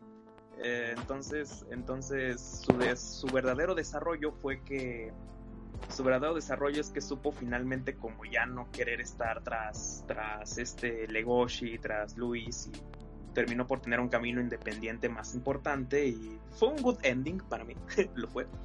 Pero a mucha gente no le gustó porque quería ver, eh, no sé por qué querían ver una boda, una boda, una boda doble casi casi de Haru Legoshi y uno con Luis. Pero les digo que esto no es un shonen, no iba a acabar así. Así que eh, Así que eso es lo que veo que pasó. Y te digo, las alegorías son muy importantes aquí. Yo creo que se juega con dos tipos de alegorías, al menos en la primera temporada, porque en las siguientes temporadas notarás que va a cambiar el tono. O un poco como lo que pasó en Kaguya Sama, ya no vas a ver el romance de. Ya no se va a ver el romance de Haru Legoshi, se va un poquito a un lado, pero hay desarrollo por el, por el otro. Y entonces, y lo que pasa entonces es que a este, es que se van a tomar tomas, se van a tomar temas como el hibridismo. O sea, ¿qué pasa? ¿Qué pasa entonces si, si hay parejas y tienen hijos? Nace mitad, mitad de esto, mitad lo otro. Entonces ahí se van a demostrar muchas cosas, van a ver que un personaje híbrido, ah, van a ver quién es también. Y ya, y todo, toda la segunda temporada se va a centrar en, por ejemplo, el conflicto de Tem, ya van a averiguar quién es. Y es un personaje de la clase. Después sí es un spoiler, pero no lo voy a decir. Es un personaje que aparece, aparece varias veces, pero eh, les diré que es el que menos piensan que va a ser, en, en teoría. Y bueno, regresando un poquito más a estos temas, les digo, están las alegorías al consumo de drogas, a, a porque una sociedad luego, entre comillas, eh, porque una sociedad entre comillas que luego se las da como de ser la mejor cuando tiene por ejemplo al alcance el alcance de un mercado negro prohibido de algo ahí se dan cuenta que ya no está tan chido. Es un poco como el tema de la purga. Dices ah pues es que esta sociedad está chida porque tiene un desahogo mortal cada año en, en dado caso aquí es como tienen un desahogo con su sociedad carnívora matando digo aprovechándose de los cuerpos de, de los muertos de los muertos herbívoros no sé Uh, el otro asunto también es el de, evidentemente, la segregación. Había, había alguien que analizó a Vistas alguna vez y que lo comparaba con la situación de género y no, no, no es una, yo creo que es una cuestión desacertada porque en realidad, uh, saludos tal que envidia, um, porque en realidad, eh, más que acercarse a esta cuestión, en realidad se, se, aborda más la cuestión de la segregación racial uh -huh. una discriminación interétnica. Es decir, eh, lo que querían decir en este caso es que hay grupos que tienen más poder político, pero pueden ser más vulnerables, pero pueden llegar a ser un poco más vulnerables. Y hay grupos que son marginados sociales, pero tienen una ventaja, pero tienen una ventaja por encima de los demás de otra naturaleza. No está poniendo ejemplo, no está haciendo una moraleja, porque porque bueno, una historia con animales debería ser una fábula, ¿no? Con moraleja y todo. No está, no quiere ser eso Vistas, más bien quiere plantear una historia de cómo una sociedad puede tener ciertos vicios, puede operar tras de ella y cómo pues puede repercutir en una, en una sola persona, en este caso de la historia de Legoshi. Que bueno, yo creo que daría el spoiler más grande del mundo, no sé. Uh, no sé si lo digo, Carlos, no sé. Pero... Eh... No sé, Es pues un- si está en el anime, en la primera temporada sí, porque si no luego Ah, van a decir, ah, no, pues ya para qué veo, para qué Ah, veo no, el anime. no. El punto es de que, el punto es de que la gente va a decir luego, ¿y, qué importa? Eh, ¿qué, qué pedo con los Vistars, no? Nunca se va, nunca se habla de los Vistars, en realidad. Es que en realidad la historia de Vistars, si esto ya te puedes dar cuenta desde la primera temporada. La historia de Vistars no es la meta para llegar a ser Vistar. Eso es lo que quiere Juno, por ejemplo. Y por ejemplo, Juno hasta en este punto se ve más infantil incluso. Cuando madura se olvida de la idea de ser Vistar. Entonces, esto ya nos da unos indicios, no sería spoiler, de que en realidad la historia de la historia de Vistars a través de Legoshi y de los demás personajes que van a estar ahí, sobre todo este Luis que se va a volver como su amigo, aunque cae mal al principio, cae muy mal, pero solo les digo que en la segunda en la segunda temporada va a llegar un personaje que cae peor, Ah, que se llama Pina, pero esa es otra historia. Ah, el desarrollo de la historia casi casi casi casi en lugar de aspirar a algo.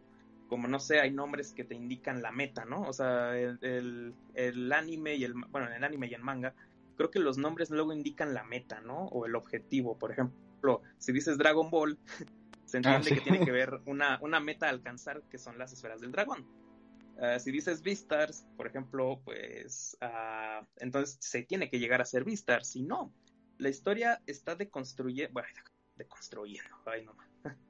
Ah, la historia está, la historia está de alguna manera tratando de escudriñar en la sociedad y de velar que en realidad ese mundo está bien feo.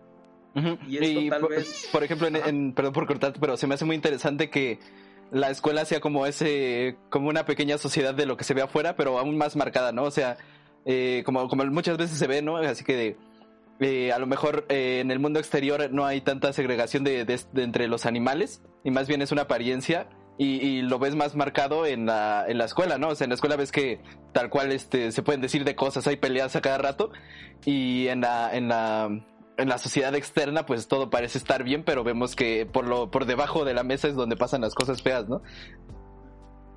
Exactamente, exactamente. Y eso es lo que, eso es lo que en realidad, en lo, lo que, el mensaje que en realidad quiere dar un poco también el, manga, que se va a volver un poco al menos en el manga se va a notar que se vuelve un poco más anar- anarquista, porque en realidad la gente va a querer tumbar a la sociedad, ya no quieren que esto exista. Y van a ver un buen de marañas que ya se están empezando a ver, de, ya se empiezan a ver un poco en la, en la primera temporada. Por ejemplo, el evento de lo de los dinosaurios, todo lo demás. Spoiler, Ajá. ya no vuelven a hablar de dinosaurios, lo siento, hitos. Ah, no vuelven a tocar a los dinosaurios. Es parte de los Paro Forgots. Entonces, ah, cuando ya estaban estos disturbios de que se iba la luz y todo lo demás, ya, ya valió. Ya se da un indicio de que la sociedad no está bien. Y entonces, eh, un objetivo que se va a dar de a poco en poco, sobre todo cuando este Legoshi se pone a pelear con el Shishigumi, que se vuelven, eh, este es un spoiler, pero lo verán pronto, se vuelven buenos. Ah, lo, lo que va a pasar después es que lo que va a pasar después es que todos los esfuerzos van a recaer en tratar de tumbar a la estructura social que permite un poco que el mundo sea de esa naturaleza. Es un poco como The Voice.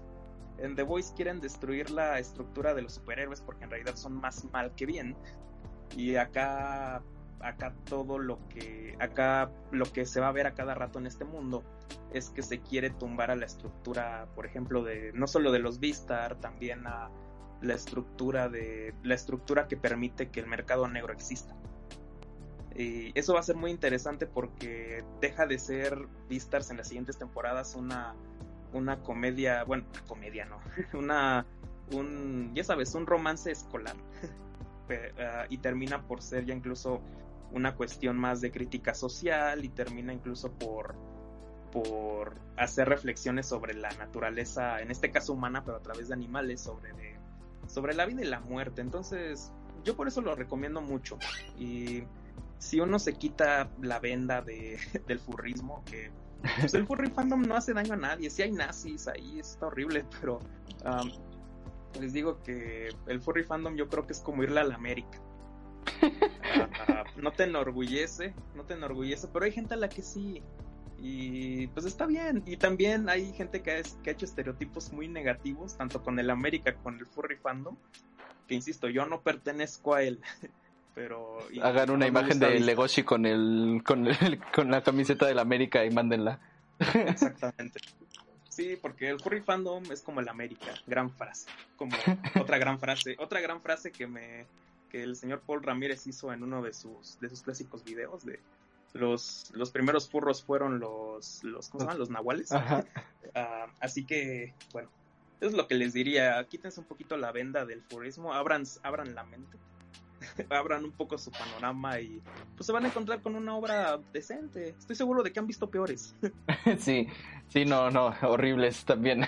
Eh, pero sí, eh, como, como les decía desde un inicio, el, eh, visualmente a lo mejor te puede echar un poco para atrás, a lo mejor el- la, la dupla 3D y, y anim- animales antropomórficos realistas eh, tira para atrás a mucha gente, pero como ya vieron hay implicaciones más profundas y, hacen un anime muy interesante, sobre todo lo que me gusta de este anime es que eh, le interesa su universo y que sea coherente y aparte de eso que, que, que sea complejo, ¿no? Y creo que eso es muy, muy valioso y se nota en, en esta primera temporada del anime, por ejemplo, que como dice Fernando es casi nada en comparación de todo lo que hay en el manga. Pero creo que es, eso es de las cosas más interesantes de este, de este manga que a lo mejor tú puedes en un, inicio, en un inicio nada más ver por, ah, bueno, pues se, van se va a enamorar de alguien, vamos a ver cómo se enamora de esa persona y, vas a ver que hay muchas cosas más. Entonces, pues sí, si no la han visto, eh, véanlo, está, está chido.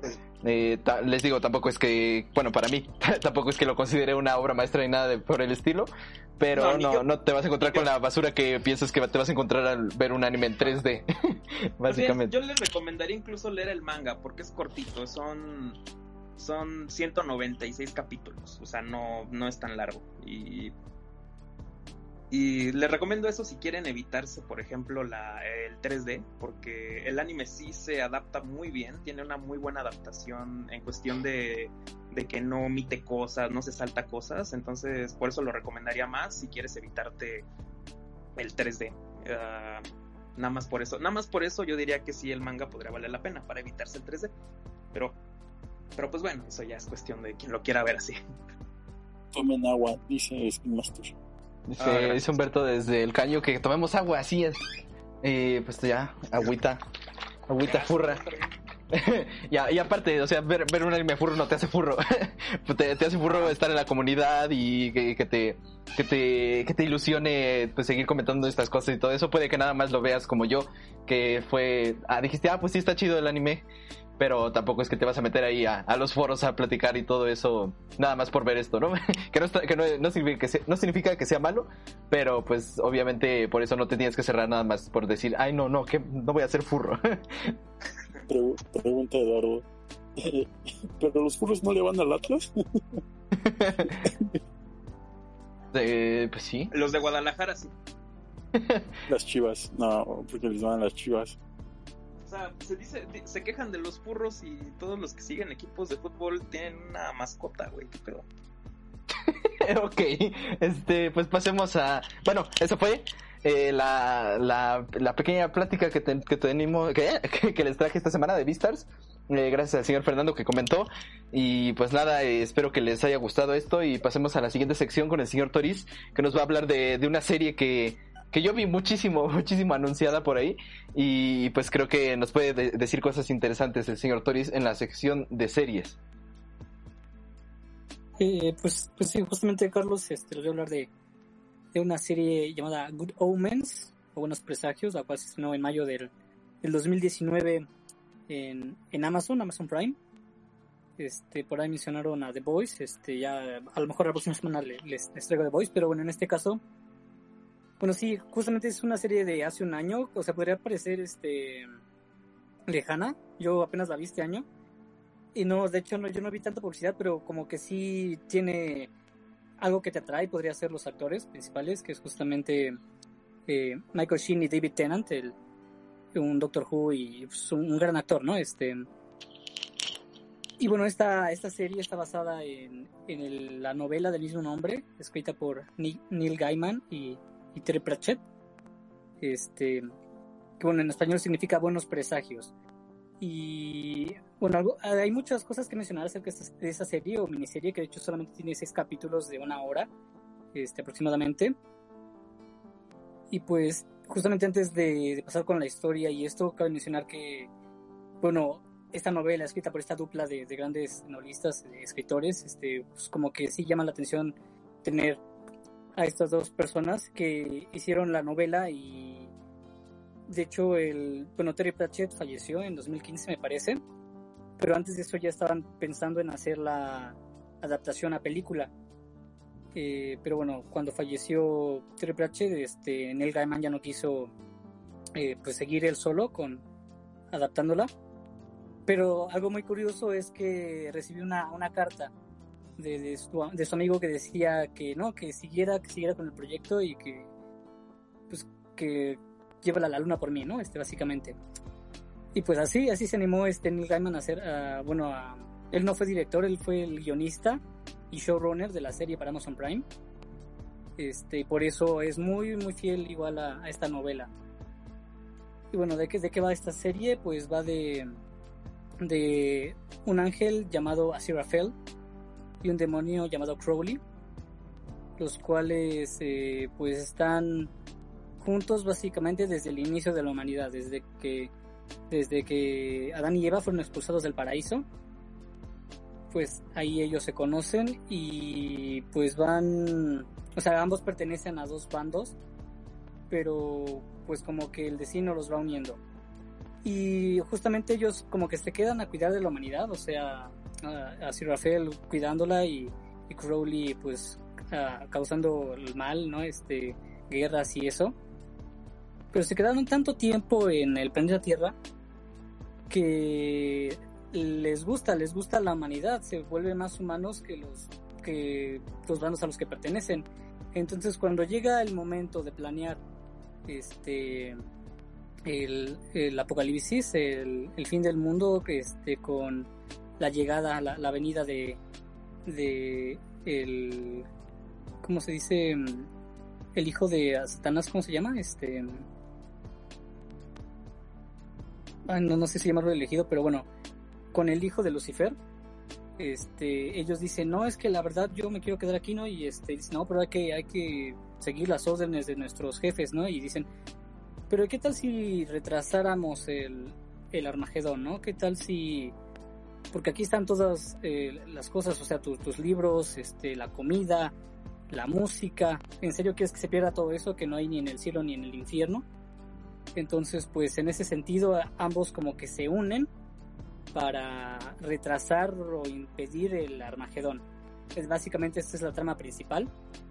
Y, y bueno, un pequeño eh, un pequeño resumen de los primeros minutos del primer capítulo es de que justamente cuando cuando eh, le entregan eh, el hijo de Lucifer a, bueno este hijo de Lucifer tiene que entregarse a una familia eh, estadounidense rica y poderosa y política no este tiene que crecer ahí para que cuando llegue el momento aproximadamente los 13 15 años pues él él comience todo el Armagedón no entonces lo que hacen estos dos personajes es intentar eh, em, cuidarlo, pero además enseñarles tanto cosas como del bien como del mal, para que cuando crezcan no se conviertan ni en una persona totalmente mala ni en una persona totalmente buena.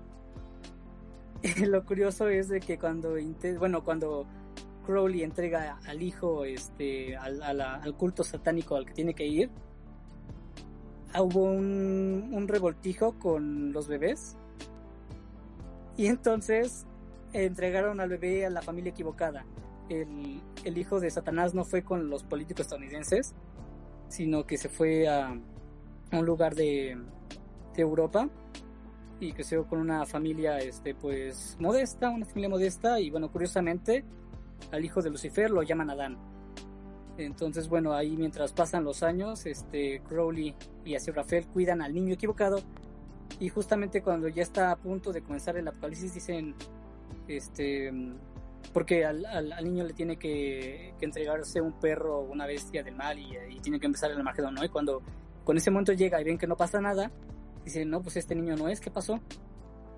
Entonces, pues bueno, básicamente así comienza la historia, una historia bastante, bastante peculiar este y llena de muchos muchos personajes este algo que no me gustó tanto porque en sí lo más interesante diría yo de la, de la serie son estos dos personajes son el, bromance que hay con estos cuates. Y por otro lado bueno hay, hay, bastantes otros que, que interactúan porque por ejemplo está en todo esto em, está narrado por Dios que en este caso Dios es mujer. Y bueno algo que me confunde un poco es de que también eh, desde la época medieval hay una bruja llamada Agnes la Chiflada, la cual escribió un libro llamado Las, las buenas y acertadas profecías de Agnes la Chiflada. ¿no? Este, este libro tiene todo lo que va a suceder en la humanidad con puras profecías y todo se va a cumplir, ¿no? Entonces ahí me causa conflicto de, de quién es más poderoso, Dios o, o, esta, o esta bruja, o, a veces pienso que son la misma persona, pero pero está un poco confuso ahí. Eh, y bueno, esta, esta bruja tiene una descendiente en el presente que se llama um, Anathema Device, la cual curiosamente es interpretada por, por Adia Arjona, bueno, es la hija de, de Ricardo Arjona. Este, y bueno, ella sigue siendo una bruja y tiene el objetivo de, pues, de que se cumplan las profecías de su tatarabuela para que no se acabe el, el mundo. También está el tataranieto de un, este, de un cazador de brujas llamado Newton Pulsifer. Y bueno, por el lado de, del hijo de, de, Lucifer, este, pues ya como niño tiene a su banda de amiguitos, ¿no? Este, que la verdad que, que, que, molestos niños, no, no, no, me, no, no me cayeron bien, ni no son muy buenos actores que digamos, pero el punto es de que todos estos personajes tienen mucho, o sea, tienen casi casi el mismo protagonismo. Este, el capítulo no se centra en uno, en uno en específico, pero vemos este, pues sus vidas eh, tal cual. Entonces, pues esa parte no me gustó, ¿no? Porque siento que está de más. Y luego, eh, al ser capítulos muy largos, siento que le meten un poco de relleno. Este, por ejemplo, como les digo, toda la serie está narrada por, por Dios y luego dice cosas muy innecesarias. Cosas como de... Eh, no, pues eh, en el año mil tantos, este, un, un, chofer hizo tal cosa, bla, bla, bla, bla, bla, Este, no, pues sabían ustedes que las abejas pueden hacer no sé qué cosa y, es como, ¿y yo para qué quiero saber esto? Pero bueno, Eh, también están los cuatro jinetes del apocalipsis. Este, ya saben, este peste, guerra, muerte y hambre. Y bueno, esta serie de, de seis capítulos, este, podemos llamarla miniserie. Eh, no sé si también podremos calificarla como comedia. O sea, tiene bastantes eh, momentos graciosos, pero eh, bueno, es, sí es una comedia, es una comedia este, británica. Un humor muy diferente al, al habitual de Estados Unidos, pero pues no, no sé, yo no la vería tanto como una comedia, la verdad. Eh, pero con toda esa esta trama de eh, basada en la religión católica este y la amistad el, el, el bromance que hay literalmente entre entre Aziraphale y Crowley eh, pues sí es bastante bastante entretenida eh, se la pueden echar toda si quieren los seis capítulos de una vez este y como les digo es muy bien adaptada a, la novela del mismo nombre pero con algunos pequeños cambios para hacerla más ágil e incluso el final me parece que, es diferente al de la novela. Y de hecho eso es algo, a mí me, bueno, el final, digamos, la batalla final, por digámoslo así, es una, es una, es como de, ¿en serio? Es como de, de, de, de, ¿en serio pasó esto del poder de la amistad? O yo qué sé, no, no, no, no, no sé cómo describirlo, pero es muy absurdo, tal vez digamos. Pero en cuanto al final final de la, de la serie, con lo que pasa con los dos personajes principales, a mí me gustó. Y cierra con un final abierto, pero abierto en el sentido de que puede haber más cosas. Eh, o sea, la trama principal de, del Armagedón cierra, pero es como de, no, pues ahora hay otro libro, este, otras, otras profecías en el futuro. Lo curioso es que, o sea, yo al ver este final sí sentí que iban a, a expandir la serie innecesariamente porque cierra muy bien este todo el círculo de la serie. Entonces no sé para qué pusieron este final ya que no hubo segundo libro por lo que les dije de que murió el segundo autor y tampoco confirmaron este una segunda temporada, este nada más se quedó en en esta, entonces me sorprende que pusieran un final abierto. Eh, pero esto es, Good Omens, este, buenos presagios, como les digo, una, una serie bastante interesante, entretenida, que, que, yo creo que les puede gustar, ¿no? Sobre todo por las actuaciones, la música también es, es muy buena, bueno, hay este, el soundtrack es, es muy seguido Queen, y aparte de que tiene una tonadita muy pegajosa este, desde el intro, que se va repitiendo en toda la serie.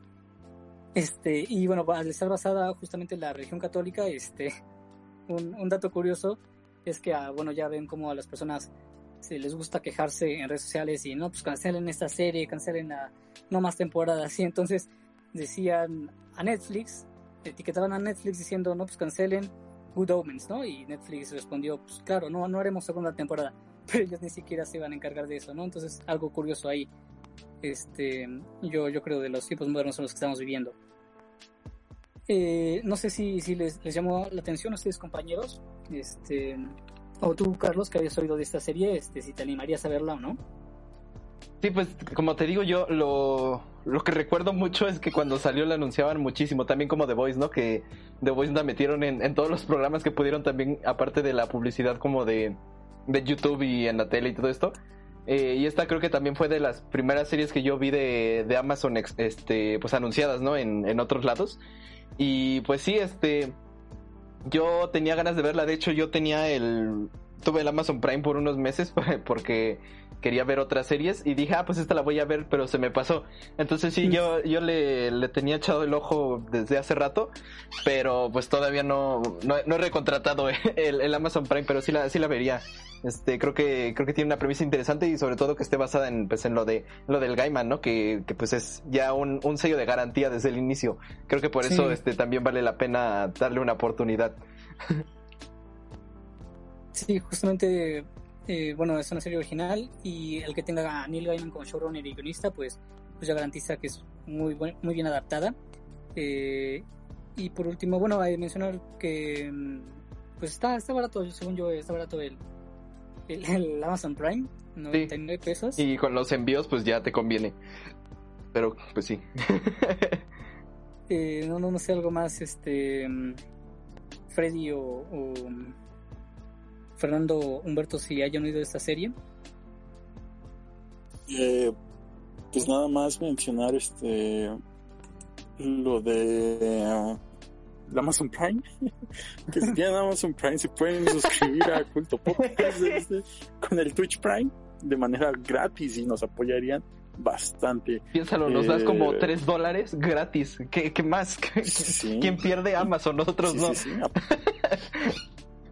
sí. Es una situación ganar-ganar para todos si es que tienen Amazon Prime. Eh, e igual yo, yo llegué a ver mucha publicidad al respecto.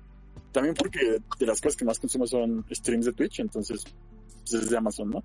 Este, y salían muchos comerciales al respecto. Incluso en el metro me acuerdo que llegué a ver este, eh, ahí que, que ponían el, el póster. el- pero y también he escuchado he escuchado muchos muy muy buenos comentarios al- a- de esta serie. Entonces sí igual es este una serie que me interesa ver. De hecho tengo el Prime pero no soy mucho de ver series entonces también luego eso como que o sea sí me dan ganas pero luego ya no. Entonces pero le voy a dar una checada próximamente. Gracias a, mi, mi compi amigo Toris nos dio este gran análisis. Muy bien. Pues sí, este. Muchas gracias, Toris. Eh, no sé si quieras decir algo más. No, no, ya podemos Ah, pasar a ah, muy bien. Sí, pues muchas gracias. Nada más, eh, pequeño intermedio. En, en- ahorita ya nos pasaron la imagen del negocio con, con la camiseta del América. Si no está en el Discord, eh, pues se pueden meter por ahí. Está en la descripción. Si no, tenemos un video sobre el Discord. Y si no, tal vez eh, Humberto, si puede, pase el link por ahí por el. Por el. Ah, por, el- por los comentarios. Por el chat. Eh, pero sí, ahí, ahí tenemos nuestro canal de Discord y ahí este, pues nosotros eh, estamos ahí activos y la comunidad también manda cosas bien piolas como, como el, el, el este meme que les acabo de decir, generado al instante por el mismísimo CCG, muchas gracias. Pero bueno, vamos a pasar a la siguiente sección y en esta ocasión Freddy nos trae eh, su serie, no, nos va a, pues va a estrenar por fin, bueno, mm, Fernando ya, ya habló de- en esta serie, pero la va a estrenar él este, como, como conductor principal, así que pasemos a la sección de, de libros. En esta ocasión Freddy nos trae algo interesante y que no habíamos visto antes en el, en el programa. Efectivamente, efectivamente, mi buen Carlos. Eh, como bien ya mencionaste, hoy me encargo yo de esta sección que es tanto como Fernanda como mía. Eh, vamos a hablar de obras literarias o obras dramáticas. En este caso va a ser una obra dramática del mismísimo William Shakespeare, que pues, todos debemos haberlo conocido en algún momento de nuestras vidas. Si no, ¿qué onda? Lean un poquito más, banda, por favor. Eh, o tal vez no la no hayan leído, pero conocen las- los clásicos, ¿no? Como Romeo y Julieta, como Hamlet, este, etcétera, etcétera. Son las Que- dos más conocidas. por Que, que de hecho, en ese aspecto también, eh, pues es en la cultura popular está tan metido que de seguro alguna vez hemos visto una adaptación, incluso de las más horribles, como la de Ujú. Romeo y, y Julieta, que alguna vez existió, tremenda obra de culto. Exacto. Pero, pero para que no digan que, que pues no les interesa, pues ahí han visto varias cosas de, de Es eso. más, ¿eh? Ajá. Chespirito, Chespirito, pues pusieron porque es una transliteración de Shakespearecito por lo prolífico que era. O sea, es- ah, de ahí viene el nombre, de ahí viene el nombre. Y la calidad, la misma, la misma. Garantizado. Sí. Y- Simón. No, no, no, sí, es, es- vaya yo no sabía eso, pero vaya, eh, qué, qué, qué cool, eh. Eh, Y bueno, este William Shakespeare es un autor de teatro de, y tenía muchas otras obras, pero las más conocidas son las tragedias, ¿no? Eh, yo quiero hablarles, empezar con lo, algo muy relax, ¿no? Que es una comedia de enredos. ¿Y qué es una comedia de enredos? Me han de preguntar. Pues es un subgénero dramático que se caracteriza por su argumento complicado e ingenioso y que tiene un final inesperado. A lo largo de la historia evolucionó hacia otros espectáculos y generó tipos nuevos como la comedia del equivoco o, cre- creo, creó modelos exclusivos para la cinematografía y algunos formatos televisivos. Hay muchas series de televisión, muchas este, películas, es una comedia de enredos. En inglés creo que me parece que se llama comedia de los de errores. En, bueno, si traducida es comedia de errores. Porque es te, te, te- te meten en una, situación que te mandan a otra y otra y otra y otra, que pues, te revuelve, pero al final tiene un desenlace que no te esperas. Y pues nada, y voy a hablar sobre, eh, pues, eh, vaya, el título que de la obra de William Shakespeare se llama La comedia de las equivocaciones, ¿no? Eh, en sí voy a dar una pequeña sinopsis. eh, sobre la, la, la, la, la, obra en sí. La Comedia de las Equivocaciones es una obra pequeña, eh, bueno, muy pequeña, de seis actos, no es muy larga, es muy ligera y divertida, se pasa así rapidísimo cuando la estás leyendo. Narra una aventura de dos parejas de mellizos que debido a un naufragio son separados desde la infancia. Después de años de buscarse, se reencuentran por azares del destino y el proceso de reconocer sus identidades crea un sinfín de enredos y situaciones divertidas.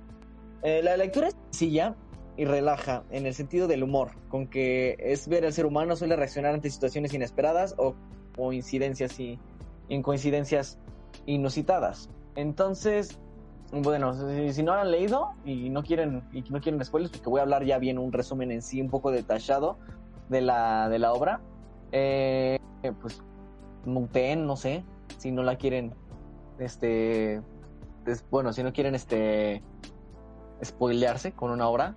Y si están aquí por parte de que las dejaron leer de la escuela, bienvenidos, aquí están. Porque normalmente por eso, ¿no? Gran mercado. Es un gran mercado. Es un gran mercado. Bueno, ¿qué pasa en la comedia de las equi- equivocaciones?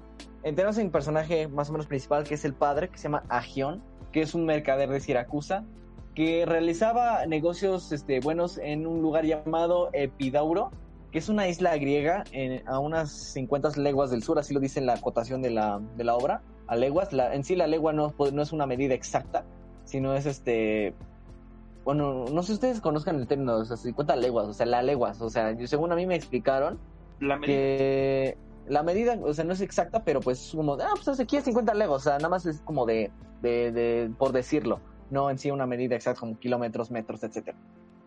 Pero bueno, eh, en uno de, sus, de los viajes de, eh, de este, este a, a Egeón, eh, tuvo que llevar a su esposa Emilia porque ya estaba a punto de dar a luz y en efecto, al llegar a Epidauro, eh, dio a luz a dos, a dos gemelos, ambos güeros como el buen Fernando. Ey, A uno de ellos, a, un- a los dos, le, le- como eran gemelos, pues dijeron, pues ok, vamos a ponerles el nombre Antífolo a ambos. ¿Por qué? Porque se me hinchó un huevo y ya nada más se lo pusieron. Ahí mismo, en Epidauro, el mismo día, casi a la misma hora, por así decirlo, una esclava, porque en ese entonces había esclavos que servían pues a los que tenían varo, ¿no? Así como nosotros servimos a Fernando. Recibió igual dos gemelos eh, de piel negra. A uno de ellos se le puso de nombre Dromio y al otro pues tuvo que llamarse igual porque pues igual eran gemelos, no iban a recordar el nombre de los dos al mismo tiempo ya cuando son grandes. Ageón se entera del nacimiento de estos dos niños, del, del- de los, los niños negritos, así le voy a llamar, porque no sé cómo denominarlos, ¿no? A los este, sirvientes, así decirlo, vamos a ponerle sirvientes. La, y los compra para poner a servicio de sus dos hijos, o sea, cada uno de sus hijos iba a tener un sirviente de esos dos gemelos que nacieron, o sea, iba a ser como algo perfecto, por así decirlo, decía así en la obra. Y una vez que Emilia llevó a, sus, a los dos este, sirvientes, los, eh, los encerró, los, los que cerró con sus operaciones mercantiles, se embarcó rumbo a Siracusa de regreso. Eh, en su navío van además su mujer Emilia, los dos hijos y los dos este, sirvientes. La nave se hace a la mar, pero a, unas cuantas horas de navegación se desata una gran tormenta y la tormenta empieza a romper el barco poco a poco. Son tan fuertes las sacudidas de que a Geón se le ocurre amarrar a su esposa a uno de los mástiles del barco para que las olas no se la vayan a arrastrar. Así lo hace. Ata a Emilia a uno de los a uno de, a sus hijos y a uno con uno de los sirvientes con ella. Y a su vez amarra al otro en el otro mástil del otro extremo del barco a su otro hijo con el otro niño sirviente. La tormenta es tan fuerte que el barco se partió en dos y arrastra a cada uno en distintos rumbos. Agión es recogido por varios marinos de, Epi- de- en Epidauro y trasladado a Siracusa con, con los dos niños que estaban con él. Emilia a su vez es salvada por unos marineros de Corinto que llevan a Efeso a una que llevan a Efeso, una ciudad rival de Siracusa. Es como dos ciudades rivales. ¿No tienes una analogía, Fernando, o alguna dos ciudades rivales por así decirlo, para que quede un poquito más claro? Que son tan rivales como Ajá, son antagónicas. Muchas gracias por la palabra. Son antagónicas. Tienen si tienen este repelio por una. Si llega uno de, de Siracusa a, Efeso, pues o va, a haber como un problema, ¿no? De todas maneras, aunque son separados Emilia, se queda vivir, eh, este Emilia se queda a vivir con su hijo en Efeso a, a cuidado de una familia. Por razones políticas, Efeso y Siracusa estaban reñidas a muerte. De manera que cuando un siracusano entraba a Efeso era encarcelado y lo mataban. A menos que pagara un alto rescate. Igual ocurría a los de Efeso que iban a Siracusa. O sea, es- había una rivalidad súper horrible. La comedia empieza cuando... Bueno, aquí, ojo, aquí no empieza la comedia, ¿eh? Eh, La comedia empieza justo ahora. Cuando la comedia... Bueno, perdón. eh, cuando Ageón está encerrado, encarcelado en Efeso, que es donde ocurre toda la acción. El gran duque de Efeso pregunta a Ageón por qué tuvo que ir a esa ciudad si ya sabía que lo iban a matar. Él explica en un larguísimo monólogo, que sí es un larguísimo monólogo, y a mí no me gustan mucho los monólogos, que todo lo que ocurrió durante esta tormenta, durante 18 años, ha hecho lo imposible para enterrarse del paradero de su mujer y de su hijo. Al cumplir Antífolo los 18 años, le pidió permiso para ir con su criado Dom Dromio a buscar a su madre y a su hermano. Él accedió, pero como ya hacía mucho tiempo que tampoco tenía noticias de él, decidió salir a buscarlo con tan mala suerte que, que al pasar por Efeso había sido aprendido. El gran duque se conmueve con la historia y decide ayudar a, este... Ay, ¿cómo se llama? Se me olvidó el nombre de su papá. Ah, a Geón, perdón. Eh, el que ya se había perdido en el naufragio y estaba con su esclavo. Aquí se pone, eh, aquí se pone de manifiesto que como eran tan pequeños los dos, tanto la mamá como el papá, cayeron, creyeron llevarse a Antífolo y a Dromio. De manera que la razón por las que las dos parejas de mellizos se llaman igual. Antífolo en el Hefesto manda a su criado a su casa por dinero para pagar unas mercaderías. En la otra parte de la misma ciudad, Antífolo de Siracusa. Así, aquí ya se, se pone a dividir en la obra dramática, dramatúrgicamente para, para diferenciar a ambos de los gemelos. Uno es Antífolo de Efeso y el otro es Antífolo de, de Siracusa. Eh, manda a Dromino a buscar dinero para su posada. Eh, siempre mandan a su criado. Al regresar los criados se topan con los dos antífolos, pero no con los mismos, sino con los distintos. O sea, uno de los criados, este, el de el de Efeso se encontró con el de Siracusa y viceversa. Y aquí empieza la comedia, aquí empieza el, el re- el enredo chistoso, que pues uno le manda a buscar algo, el otro le busca mandar otro, el otro le pega, etcétera. De manera que eh, mandó por el niño se encuentra con el criado que lo, que lo trae y además que lo insta para que vaya a comer porque su esposa Adriana, porque uno de los este, antífolos estaba ya esperando a su mujer, que creo que es el de Efeso. Eh, Antífolo de Siracusa que se ve en manos de Dromio, menos dinero que el que le dio, cree que estaba haciendo el tonto para no aclarar eh, dónde dejó el resto. O sea, muchos, hubo, hubo mucha, muchas, este, ¿cómo se llama? Complicaciones porque uno le mandó a buscar dinero, otro le busca a pedirle una carta a su mujer y etcétera. Bueno, para no hacer el cuento largo, este, al final, al final, este, me parece que de la obra, híjole, ya tiene un, un ratito que la leí, este, ya se encuentran, eh, tienen un final más o menos feliz, me parece, pero igual hacen sus fechorías. No sé, tú, Fernando, que la leíste, ¿qué te pareció la obra? ¿Qué te, qué te, qué te hubiera gustado? ¿Qué no te gustó? Eh, porque ahorita voy a platicar de una puesta en escena que vi de esta obra y que me parece fascinante. Ok, ok. Ah, bueno, yo creo que... ah, Como, batalla obra de gallos, ¿no? Así, ok, ok. yo, yo. Bueno, bueno, para... Yo creo que esta comedia es un buen ejemplo de todo el repertorio de comedias shakespearianas que tienen elementos muy concretos, pero que también son parte de toda la literatura de- del vato. Entonces, yo creo que es, una, es un aspecto muy interesante ver cómo, ver cómo temas que luego encontramos en, en otros lados y en otros tipos de temas, sobre todo en las tragedias, como la dualidad, Ah, los gemelos, por ejemplo, es un buen ejemplo de la dualidad. El antagonismo, el antagonismo en la dualidad, que en este caso es contra las ciudades. Como se encuentra en otros ejemplos, el más clásico yo creo que de antagonismo sería las familias en, en Romeo y. Julieta, por ejemplo. Pero hay otros más, hay otros más. Ah, la, el efecto de la visibilidad de, ¿cómo decirlo? De la, de la raza porque esa es una cuestión muy interesante en todo el universo shakespeariano. Porque, por ejemplo, a diferencia de otros dramaturgos de la época, la cuestión racial es, quedaba toda- totalmente omitida. Es más, en, a- aquí es cuando nace el estereotipo de que Cleopatra era blanca, como, como los romanos, ¿no? Cuando en realidad lo más seguro es de que fuera africana. En Shakespeare no existe esto, hay una diversidad clara. Ah, lo- sobre todo por las personalidades que están aquí, no sé, pienso más en Otelo, por ejemplo, que Otelo es negro, es, es, es moro. Sí. que veo aquí en esta comedia sobre todo no es que destaque por otras cosas más que porque es la más cortita de las comedias. Yo, yo siempre soy fan eterno de los dramas históricos, Freddy, soy más de esa gente rara. Entonces, entonces no, no me siento tan conectado con las tragedias e incluso con todo el ambiente shakespeariano me gusta más las obras que hizo en conjunto, como el Thomas Moro. El Thomas Moro es una cosa bien hermosa. No, eh, el Thomas Moro que hizo como con otras gentes, no me acuerdo, era una, una compilación, no, no me acuerdo muy bien. Una eso. compilación. Ajá. Y los sonetos, sonetos, eso es lo que más me gusta de los Shakespeare. En las comedias, desgraciadamente, Freddy, es lo que menos me gusta.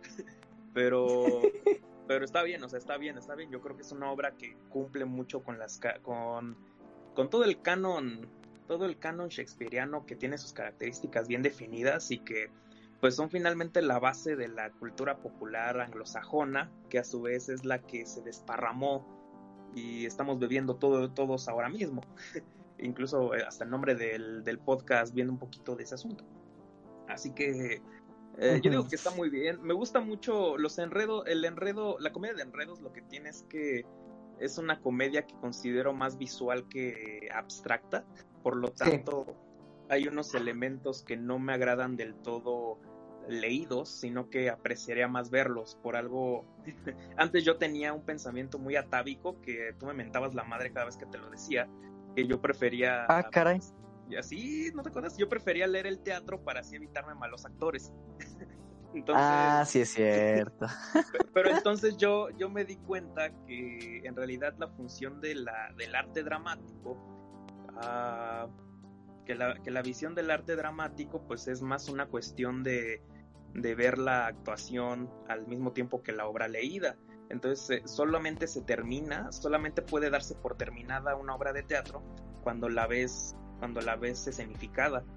Entonces no, no importa cuánto leas de teatro, lo importante es verlo. Y creo que eso sería un buen punto para abordar pues la, la, la ¿cómo se llama?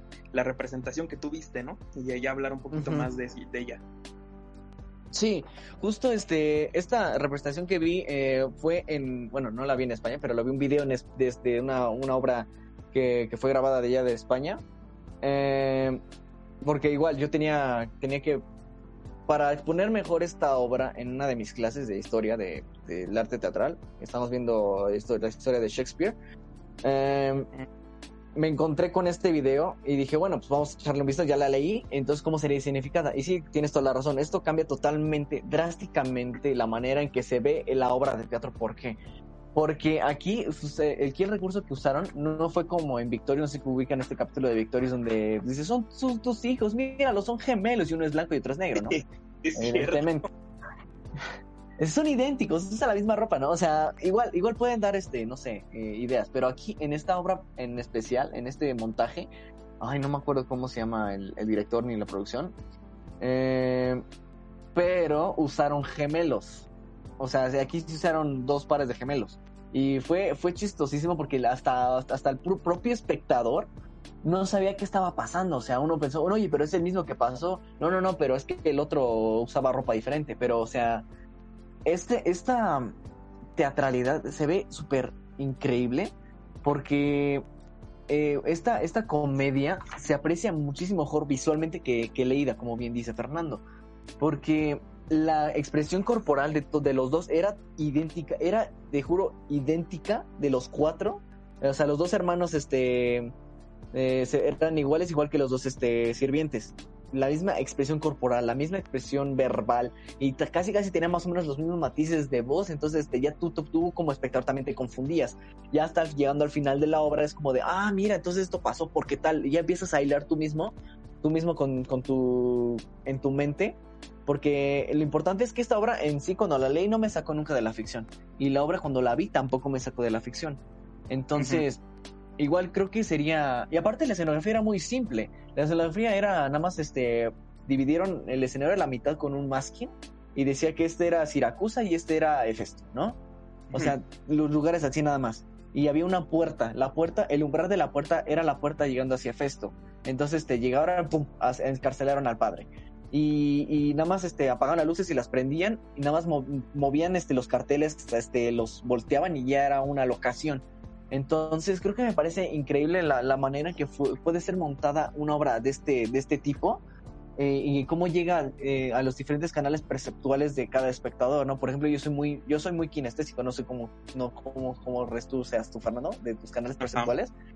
Yo soy más kinestésico y, y visual. Entonces, este, al ver la obra, me, me- las emociones que me transmitió fueron tan grandes, tan chistosas. Me, me reía carcajadas cuando vi el video. Y, y al verlo fue una, de verdad, un, ¿cómo se llamarlo? Un, este, un agrado visual, por así decirlo.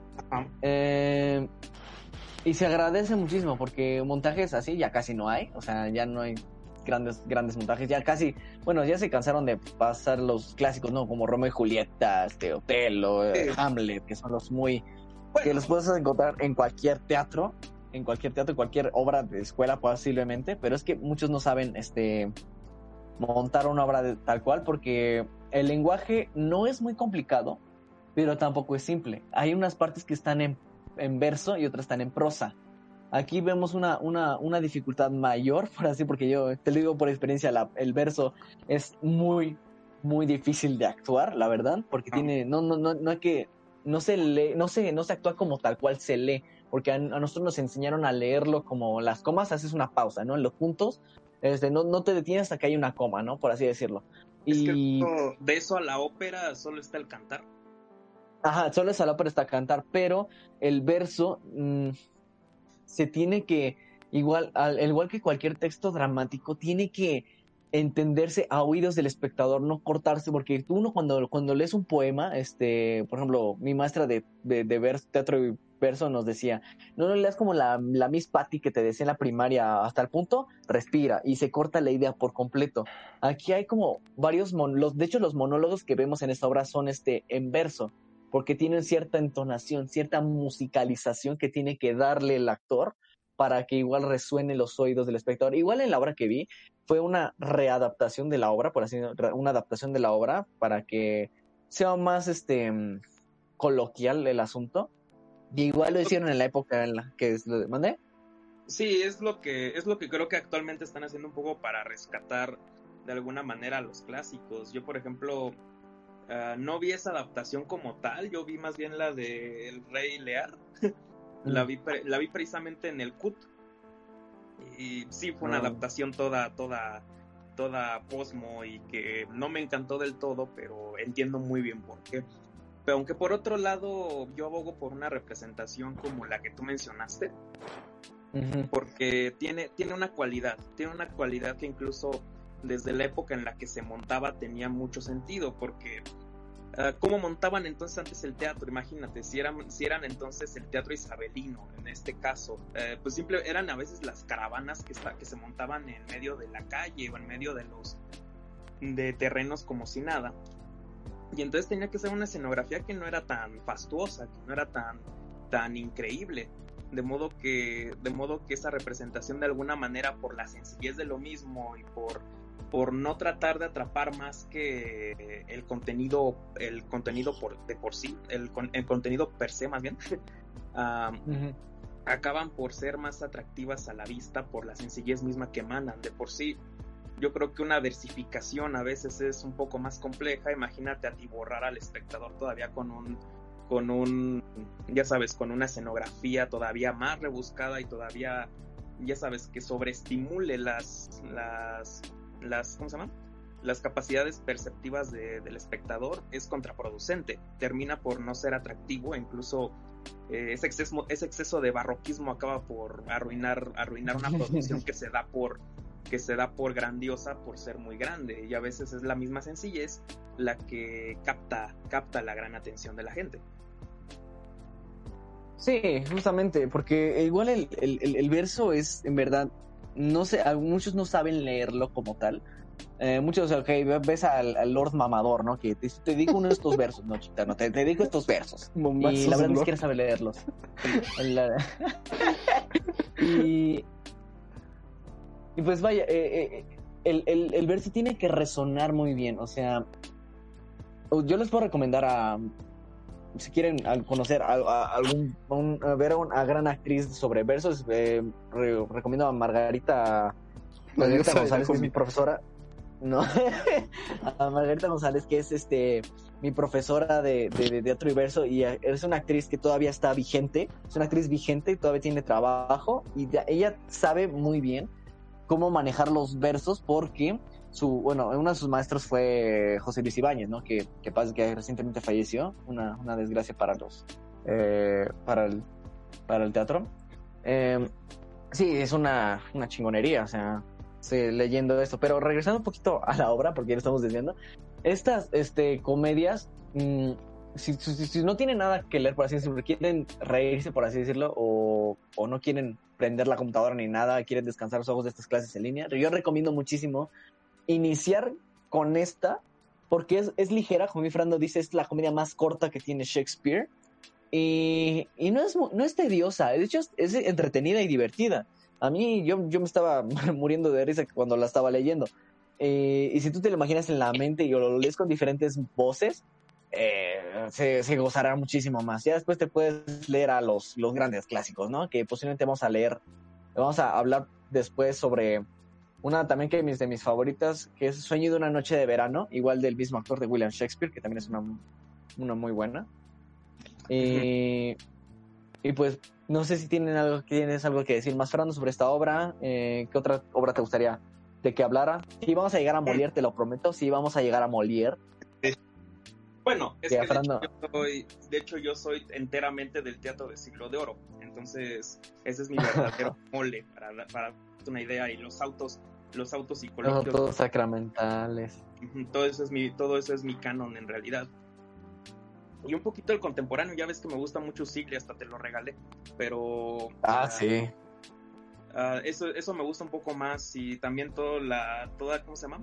Toda la nueva onda norteamericana que se hizo como de los 50 en adelante, que ya es como lo que incluso la cultura popular conoce como todo el circuito Broadway y todo lo demás. Fuera de los musicales, más bien hablo del teatro un poquito más serio. Porque finalmente aún pega, y Shakespeare vive mucho en la cultura anglosajona aún, al punto de que todavía existen como esas, ah, no sé cómo se, cómo se dicen en inglés, no recuerdo cómo se dicen, pero son las, ya sabes, los festivales shakespearianos en donde aún todavía al aire, se hace mucho teatro al aire libre de Shakespeare. Mm, El, ay, me parece que es el teatro. Pues en sí es el teatro este. eh, ambulante. Ajá, exactamente. Pues es como finalmente las compañías así vendían. Pero yo lo que te iba a decir es que precisamente es un buen inicio la comedia de los errores porque hasta los, los expertos que antologan las obras completas, ya ves que luego hay como el Complete Works de Shakespeare y son como, son- es un pinche tabitote así gigantesco. Eh, inician, inician siempre con las comedias, inician siempre con las comedias y de hecho la primera comedia que te ponen, que te muestran, es la comedia de los errores. Y creo que la número dos es la de la dama, la doma de la fiera. Esa es la que, la que es como el número dos para ir avanzando de ese modo. Pero ya vamos a irlo tocando luego de, de a poco en poco. Yo digo que Sí. está, está bien así. Ah, yo me chuto todo el Shakespeare que quieras, Freddy, porque viene de ti. Entonces, ahí, ahí le seguimos con esta bonita sección de libros. Sí. Te, pre- te pregunto, ¿qué es el máster que el monólogo del pájaro en dónde entra Freddy? El monólogo del pájaro. Ah, ya, ya entendí. La verdad no sé.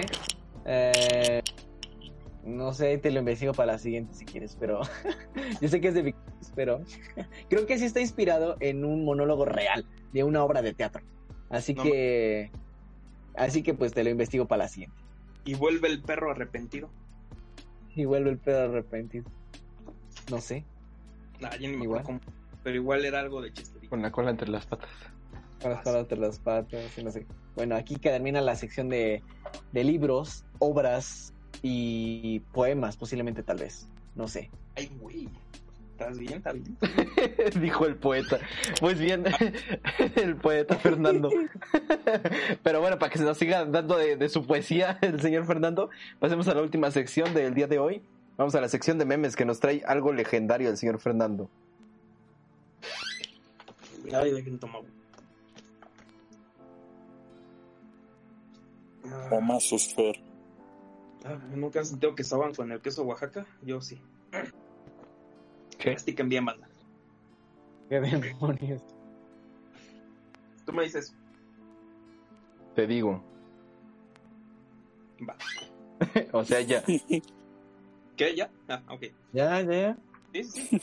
Y bueno, ah, inicia la queridísima sección de memes tan, tan, tan constante, tan presente en el podcast. Es, es una sección icónica porque hay memes de sobra siempre, así como, así como material sobre los mismos. Y entonces, hoy vamos a hablar de una cuestión que, más allá de ser un meme, fue una tendencia en el pleno sentido de la palabra, ya que estamos hablando de una canción, una canción popular de Finlandia que acabó que acabó en Japón y ahora y pasó incluso a México ahora a través de, de remixes de reggaetón y a través de TikTok. Estamos hablando nada más y nada menos de Llevan Polka, que bueno, muchos la conocerán. Estoy seguro de que todo el mundo escuchó Evian Polka, Polka en algún momento. Polka. Ah, es, una, es una canción muy pegajosa que ha tenido muchas versiones a lo largo de la historia. Pero en pocas palabras, es un. Vamos a. Es básicamente una canción popular de origen finlandesa. Eh, escrita en 1930 por, por un finlandés de, de etnia sueva. Eh, para los que no lo saben, los suevos es un pueblo. Es un pueblo étnico, por así decirlo, si le damos ese nombre que no es correcto, ah, de Finlandia.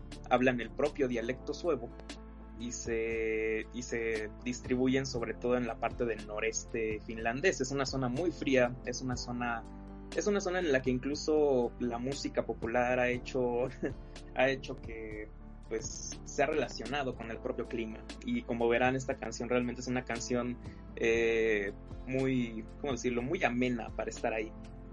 Y bueno, esta, esta canción escrita por Eino Ken, Kenternen es una, es una canción popular de Finlandia. Podríamos decir que es como la cucaracha de, Finlan- de Finlandia. Entonces, ah, tras la posguerra, es una, es una canción popular que se comenzó a distribuir mucho a través del cine, del cine finlandés. Que, pues, de hecho, para los que no lo saben, pues Finlandia y la Unión Soviética siempre tuvieron roces constantes. Entonces, eh, las películas finlandesas nunca llegaron a la Unión Soviética y por lo tanto Estados Unidos aprovechó para distribuirlas en sus series de cine europeo. Por lo tanto fue una canción que era sinónimo de Finlandia, un poquito como el son de la negra en México, que es como lo más representativo en el exterior. Y bueno, así continúa durante un par de años, durante un par de décadas, hasta, hasta el nuevo milenio, hasta los años 90, más bien como en el 96, donde un grupo a capella, uh, grupo a capella, ya saben, llamado Loutima, hizo una adaptación de la canción. Obviamente, al ser una agrupación a capella, no hay música, solamente usan la, la voz, el cogote, para poder comunicarse. Y bueno, es en estos momentos en los que la canción se vuelve un poquito más popular, sobre todo por el lanzamiento de este grupo, de este grupo capella se comienza a distribuir en Estados Unidos, se comienza a distribuir en Europa. Es una, es una cuestión de popularidad inmensa, bueno, localmente inmensa, pero con esto llega el Internet joven, eh, eh, más en concreto YouTube, más en concreto la distribución de otros medios de comunicación. Uh, no, tan, no tan populares en ese momento, pero en creciente auge, sobre todo en Estados Unidos. Es en estos momentos en los que casualmente un usuario, un usuario de, un usuario de YouTube decidió alguna vez uh, tomar una escena de un anime llamado Bleach, Bleach, que uh, no sé si lo has visto tú, Carlos, pero bueno, creo que es un shonen, entonces no sé si, si lo has visto. Uh, Bleach. Es uno, es uno de los legendarios, así como de, de la camada de, de Naruto, de, de, de, ese tipo de... De esa época, Ajá. ese tipo de animes que pasaban en la época. que llegaron a Sí. suceder. Sí, que de hecho también es editado, es animado por Toei, al punto de que creo que hasta hicieron un, un, un crossover entre One Piece, Dragon Ball y Bleach, eh, una cosa bien rara. Pero bueno, esa es otra historia. El punto es de que en las primeras temporadas hubo una escena en la cual una, en la cual un personaje de, de Bleach que se llama Orihime Iobe, Ijobe, Iobe, ah, tiene una escena cómica que es muy recurrente en el personaje, en la cual siempre quiere plantear ah, un platillo de cocina que tiene en mente, y en este caso siempre se usa ese recurso de volverlo un poco más chibi, ya sabes, de ponerla, de cambiar la animación tradicional a esos momentos para enfatizar la comedia. No sé si tiene un nombre eso, pero es un recurso muy usual. Y en este caso iba a preparar algo que tiene pues una verdura que yo la conozco como cebolla larga, pero Cebollín, pero cebolleta, ¿no? Creo que es. Ajá, hay gente que la conoce como cebolleta o como como también Cebollín. porrón, forrón, algo así. Porrón. Pero, cuenta nueva. ajá. Eh, el punto es de que es una es una variante es una variante que es bastante larga porque nosotros conocemos las cebollitas así de las de los tacos de, de los tacos de guisado o de las Uf, qué carnitas. rico. no de las carnitas no son de más bien como de los tacos de asada. Y pues está chido pero al menos en la versión de aquí la chica traía uno bastante de, de bastante tamaño y estaba estaba haciéndole unas maniobras de giro. Y así nació eh, bajo la creación de este vato, de este vato que decidió poner la canción de fondo mientras esta chica giraba su, su cebolleta, pues la Lowtima Girl, que La, el de hecho creo que pasó como lick spin. Ajá, porque lick lick- spin. Sí, lick spin es, es el nombre en inglés. Y es en estos momentos en los cuales la escena pues fue, fue un tópico ahí, les digo, por es una escena típica de Bleach, por lo tanto al fandom también le gustó en ese momento. Y eso acrecentó la fama de la fama de este elemento. No sé si Carlos, que creo que también está muy entusiasmado por esto, así como yo con Vistas, ah, ah, quiere decir algo en- hasta este momento, antes de Pues- llegar a la adaptación final de Hatsune Miku. Pues sí, como dice Fernando, de hecho ese es un uno de los memes más viejos de, de YouTube, porque ese eh, es del 2000 2006 y ahorita me metí, tiene 12 millones de vistas, que eh, bueno, en números de YouTube es algo que ya nos es más común, pero tienen que pensar que esto es un meme viejísimo eh, y que pues era, era parte de, de este posting tan extraño que existía antes en internet y, y los memes como más simples hasta cierto punto, esos, esos memes medio universales que existían. Y Creo que duraban más. sí, sí, por, por eso mismo, como mencionamos en el stream pasado, hay memes que son como parte, parte de internet, ¿no? Así como leyendas. Como el de los hobbits o el de Sí. Remix. Ándale, ándale, memes musicales que, que nunca mueren en internet. Bueno, que ya no son actuales, pero nunca dejan de ser un referente de la cultura de internet. Y, se me hace muy interesante porque sí, este, a lo mejor muchos que conocen Devan Polka no conocen, eh, pues este de Lick Spin o, o no, o por lo menos como que no lo, no lo recuerdan o no lo habían relacionado. Pero, pero pues sí, este, Lick Spin es como una cosa súper clásica de internet.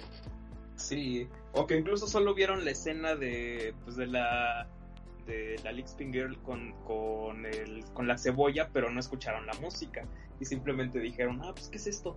De repente, sobre todo gente que se dedicaba a esa animación temprana en Flash, era muy fan de ese recurso. Ah, yo incluso llegué a ver a un loquendero que lo usaba como asistente. Ya ves que los loquenderos tenían una cosa bien rara que era un sinónimo de soledad. Porque ellos, ellos mismos se hacían asistentes que nada más le ponían las otras voces, entonces estaba muy cagado. Porque de repente habían loquenderos que tenían como 15 asistentes y siempre era como su harem de, su de waifus. Entonces estaba, estaba bien rara la cosa. Pero vamos a, vamos a regresar un poquito con esto. A las distintas adaptaciones que se hicieron. En la cultura popular y según, según las fuentes que he recabado, se ha usado la canción en muchos casos, desde comerciales hasta desde comerciales hasta en pequeños fragmentos de series, haciendo un poquito de referencias.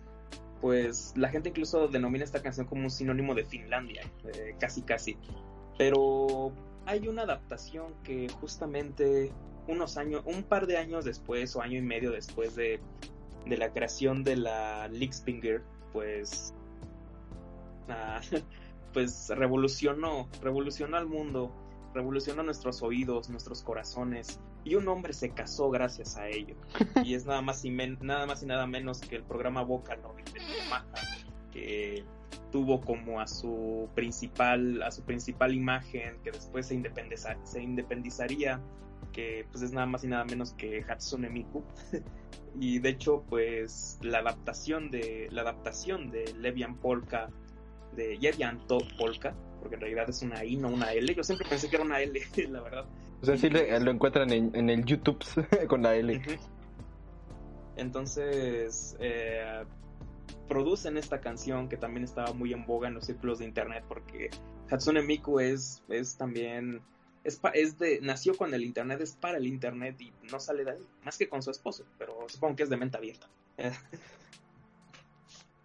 y esta, esta es una de las adaptaciones más icónicas que seguimos escuchando constantemente, no han muerto, a mucha gente le sigue gustando, es más, ah, hemos hablado de las distintas versiones que ahora han usado con el Vocaloid ah, para adaptar canciones, como la de La gata bajo la lluvia, que sé que a cierta persona le gusta mucho, ah, u otras, no sé, no sé, pero es esta canción sobre todo la que siempre es el sinónimo. No sé, Carlos, ¿qué opinas un poquito de, de la versión de Hatsune Miku? Sí, bueno, si nos quieren escuchar hablar más de Hatsune Miku, también eh, hablamos sobre, precisamente sobre Hatsune Miku como un fenómeno musical y también nuestras canciones favoritas de Hatsune Miku en uno de los episodios pasados. Pero sí, este, Le Levan Polka es este, digamos que de cierta manera es una canción chistosa porque no le entiendes nada y pareciera que nada más está como repitiendo este sílabas así al azar, ¿no? Que y medio pegajosa aún así la canción, ¿no? Pero es este pues es como de las cosas que más hemos visto en internet también y es una canción que ya es tan distinto a todo lo que lo que hemos escuchado que ya como que cualquier persona la puede reconocer así como de ah sí esa canción la- yo la he escuchado está bien rara y, y se me hace muy pero no sabe. Ajá, sí, es de esas de. Si por lo menos si eres externo a internet y a los memes de internet, dices, ah, pues sí, he escuchado esta canción en algún lado. y se me hace muy interesante. Y pues es este algo que ha trascendido mucho. O sea, aparte de la creación de Miku como. como una idol y, y como de esto de los. Ah, ¿cómo, cómo se llaman los hologramas? Que ya hasta tiene conciertos y todo. Eh, también, por ejemplo, pasa a otros medios, ¿no? Incluso en el en- hay un Just Dance donde está la canción de Hatsune Miku para que la bailes. Entonces creo que es este una de, Sí, las, es de los fenómenos más musicales más importantes de internet.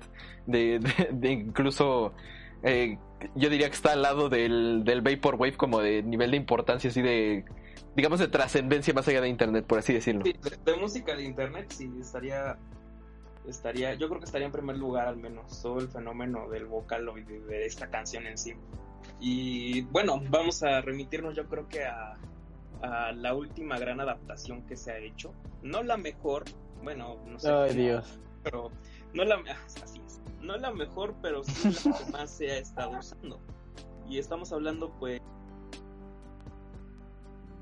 ¿Qué? ¿Qué pasó? Ay, Diosito santo. ay qué pasó No tan nefasto. Regresó. Como que Sí, se te corta un poco. Ajá. Yo dije, yo dije, me sacaron porque de plano no querían que la mencionara. ¿o qué? No. No. no, pues vamos a hablar nada más y nada menos que el remix que le hicieron en versión reggaetón. Perreque. Exactamente. Es una versión, es una versión hecha en 2018. Ah, mis fuentes, mis fuentes me han dicho que el creador del video, al menos el, el que tiene el video con mayor con mayores reproducciones, se llama DJ Perreo Eduardo Mix. Mira, per- perreazos Eduardo.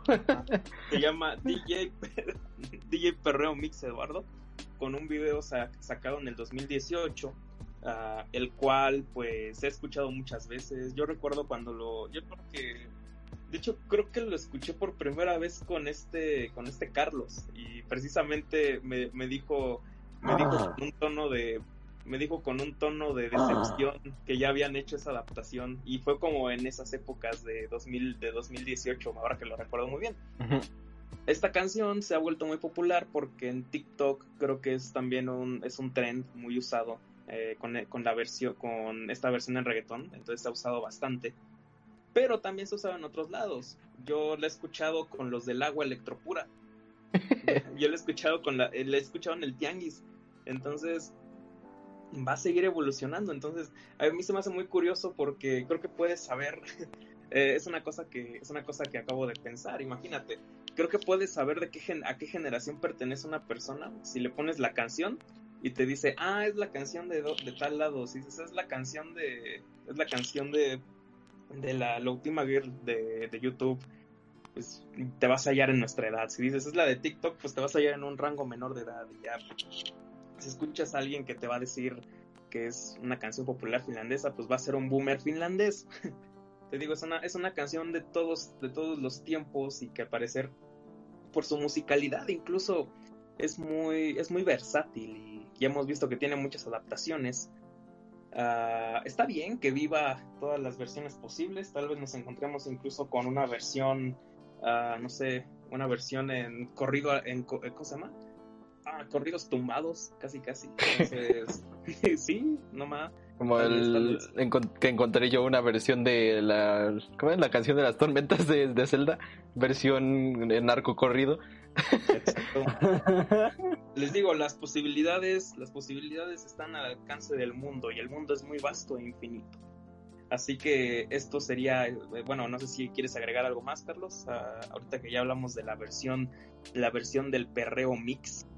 Pues la el uso que le dio Residente y Bad Bunny con la de canción de Bellacoso, ¿no? Que pues básicamente es eh, la misma base, nada más le pusieron ya su, su letra. Pero sí, este, también yo creo eso denota un poco la, la cultura otaku que de cierta manera ya la mayoría de personas tiene, a pesar de que digan que no ven anime. O sea, ya es conocido que aquí en Latinoamérica, Dragon, bueno, y en España, Dragon Ball de, de base, ¿no? Como que la mayoría de las personas lo vieron en su infancia. Eh, también eh, eh, había otro, otro tipo de contenidos, pero básicamente como este, este, esta cultura japonesa que existe desde hace mucho y que muchas veces se niega así como de, no, no, no, yo no veo anime, no, no, no. Eh, pero creo que eso denota mucho, bueno, este tipo de, de remixes y, y de cosas que nos gusta ese, ese tipo de cosas. Eh, yo creo Levean Polka es algo ampliamente conocido por gente que incluso dice que no ve anime, que saben, ah, sí, sí, esa cancioncita de no sé qué. Y de hecho, creo que a Bad Bunny le gusta el anime o algo así. Alguna vez creo que sacó una camiseta con ojos de mona china y tiene un video ahí como de animación tipo anime. Entonces creo que es muy interesante porque creo que estamos viendo cómo la sociedad ya está diciendo, bueno, sí, sí, se ve el anime y como que ya el, el anime es como algo más global, por así decirlo, y, y es interesante la, la- el tipo de evolución que tiene esta cultura japonesa que al principio era como rechazada, eh, rechazada.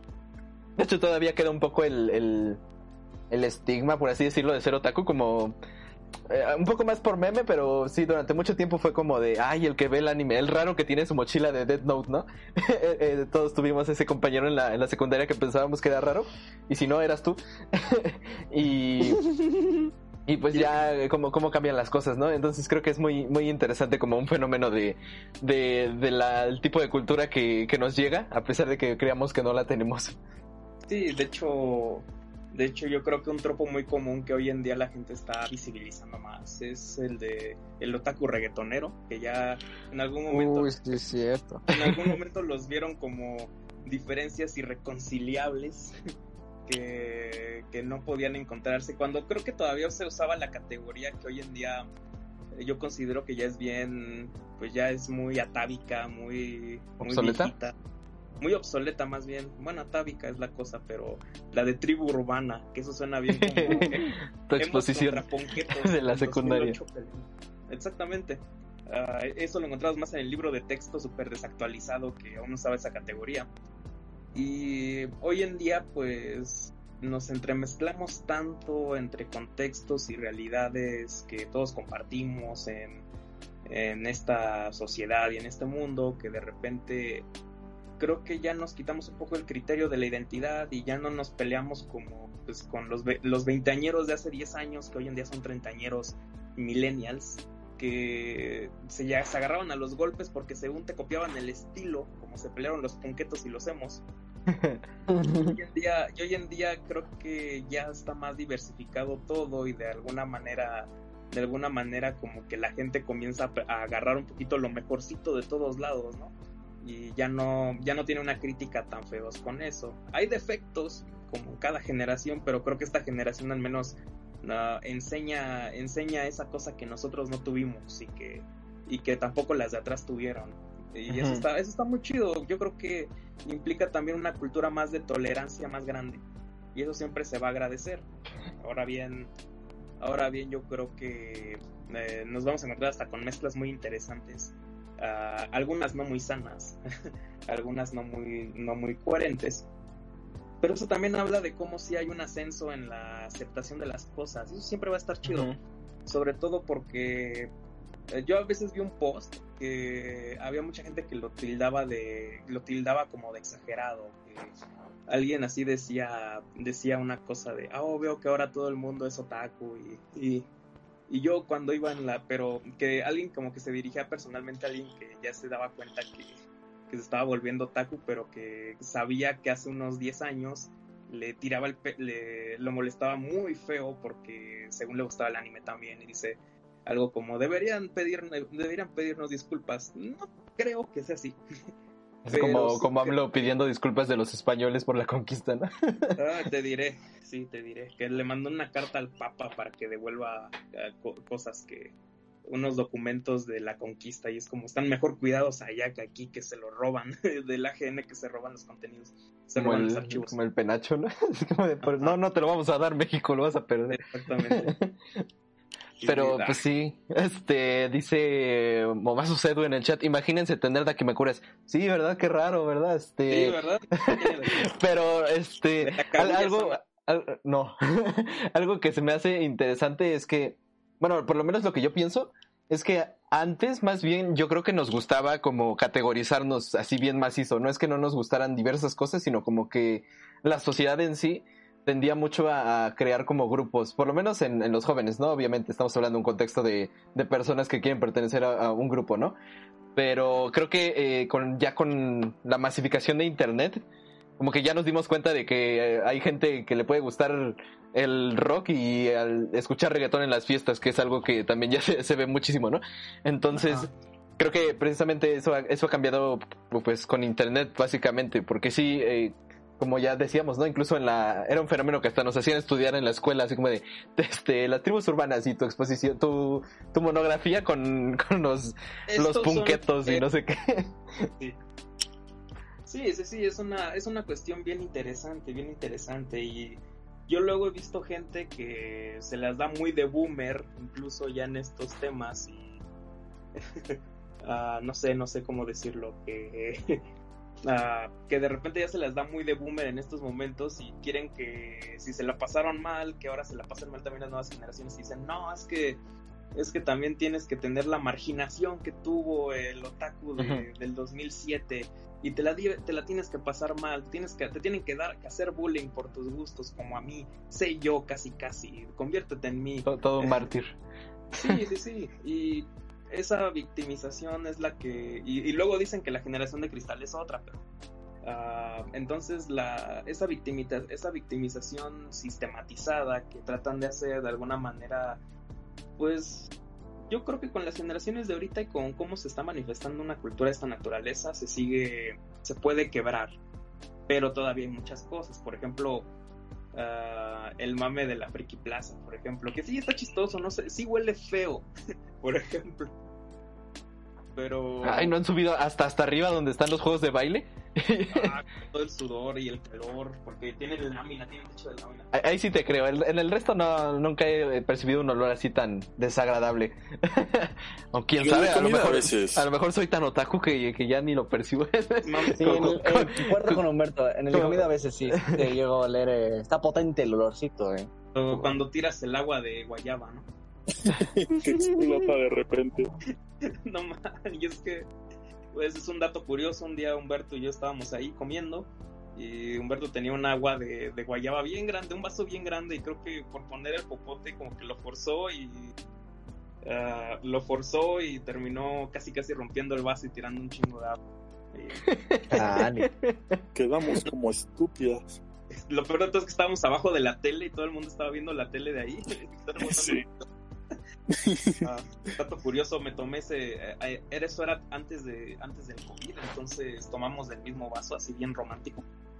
Pero es otra historia. Mm. para acrecentar chips en el podcast. bueno, yo, yo digo esa, esa cosa, esa cosa. Ha cambiado mucho la percepción, se ha vuelto más del mainstream y eso siempre va a estar bien.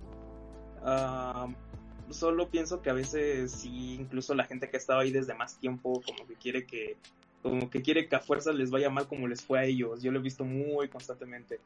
O incluso hay como jerarquías, hay gente que de repente ya está muy iniciada, está como apenas iniciada en este asunto y luego ves al, al, jerarca, el que pues, el que ya, el que toda la vida, el que está desde la fundación de la Friki Plaza, ¿no? Como desde los años noventas.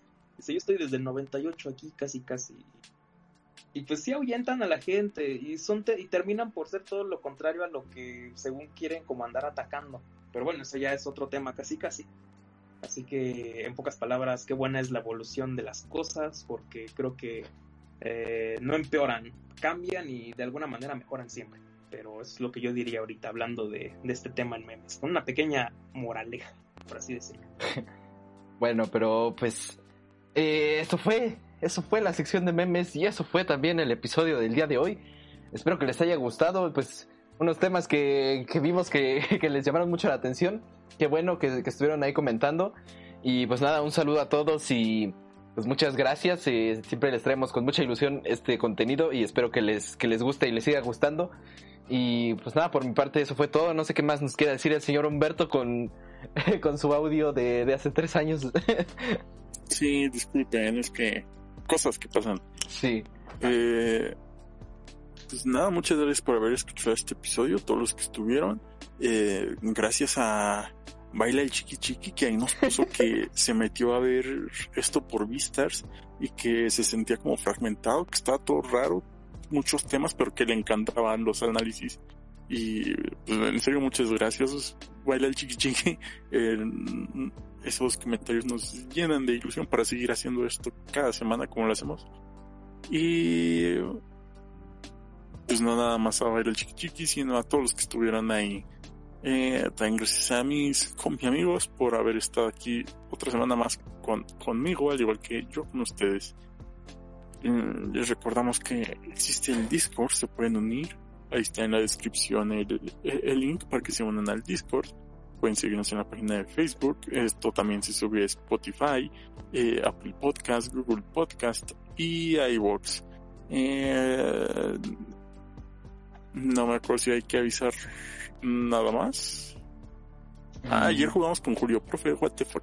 Este... unos, minutos. Sí, sí, sí. ¿Qué onda con eso? Este, hacemos streams en la semana de juegos, eh, hablando también cosas extrañas que ahí luego salen. Y muchas gracias, reitero. Me despido. Dice, dicen que lo oyen raro, sí, es que se subió a leva, entonces no está hablando por, por el radio. Pero bueno, este, el señor Toris también estuvo con nosotros el día de hoy. Eh, no sé qué más nos quieras decir para esta semana.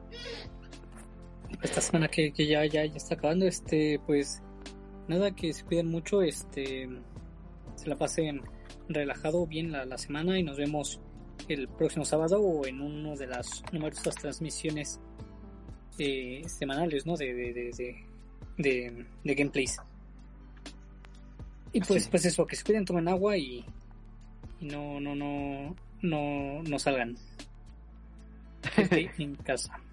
Y si salen con mucho cuidado, mucha protección, que, que si no luego van a andar diciendo, ay no, ¿qué le pasó a mi familia? que pues, no, pues cuídese usted, cuídese usted para cuidar a los demás, ¿verdad? Pero alguien que sí, siempre se cuida cuando sale el señor Fernando este, pues, ¿qué más nos puedes decir para esta semana?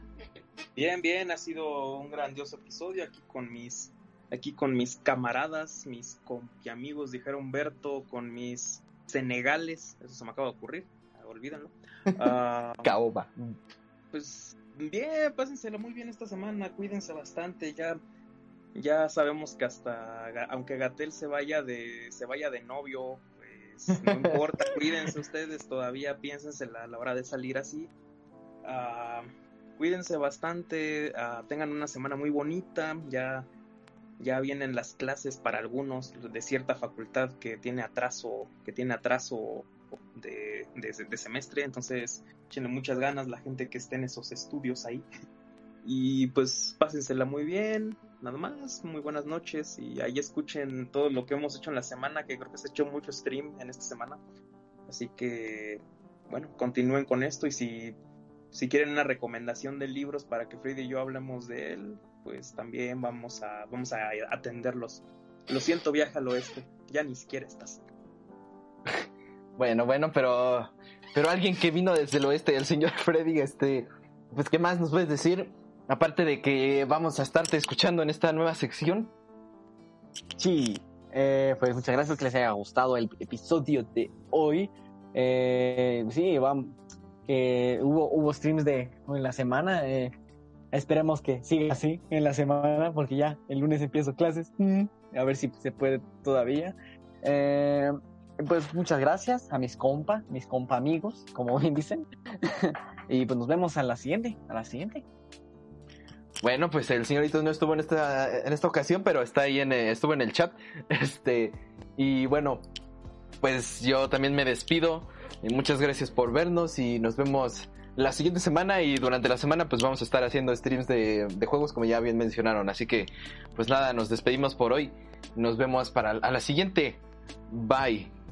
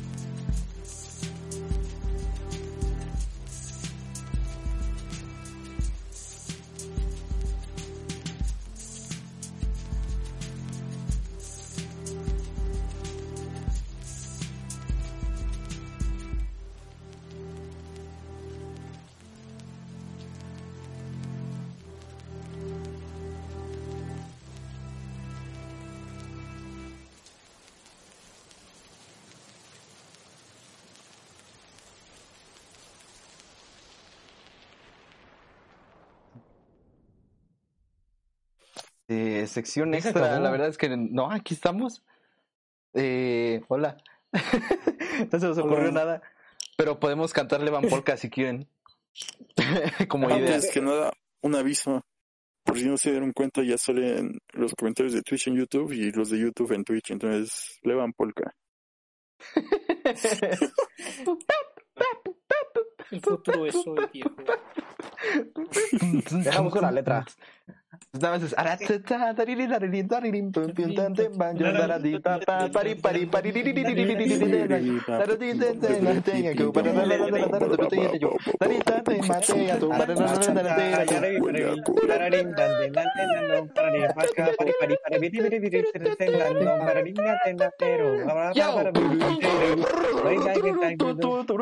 Momazos previ.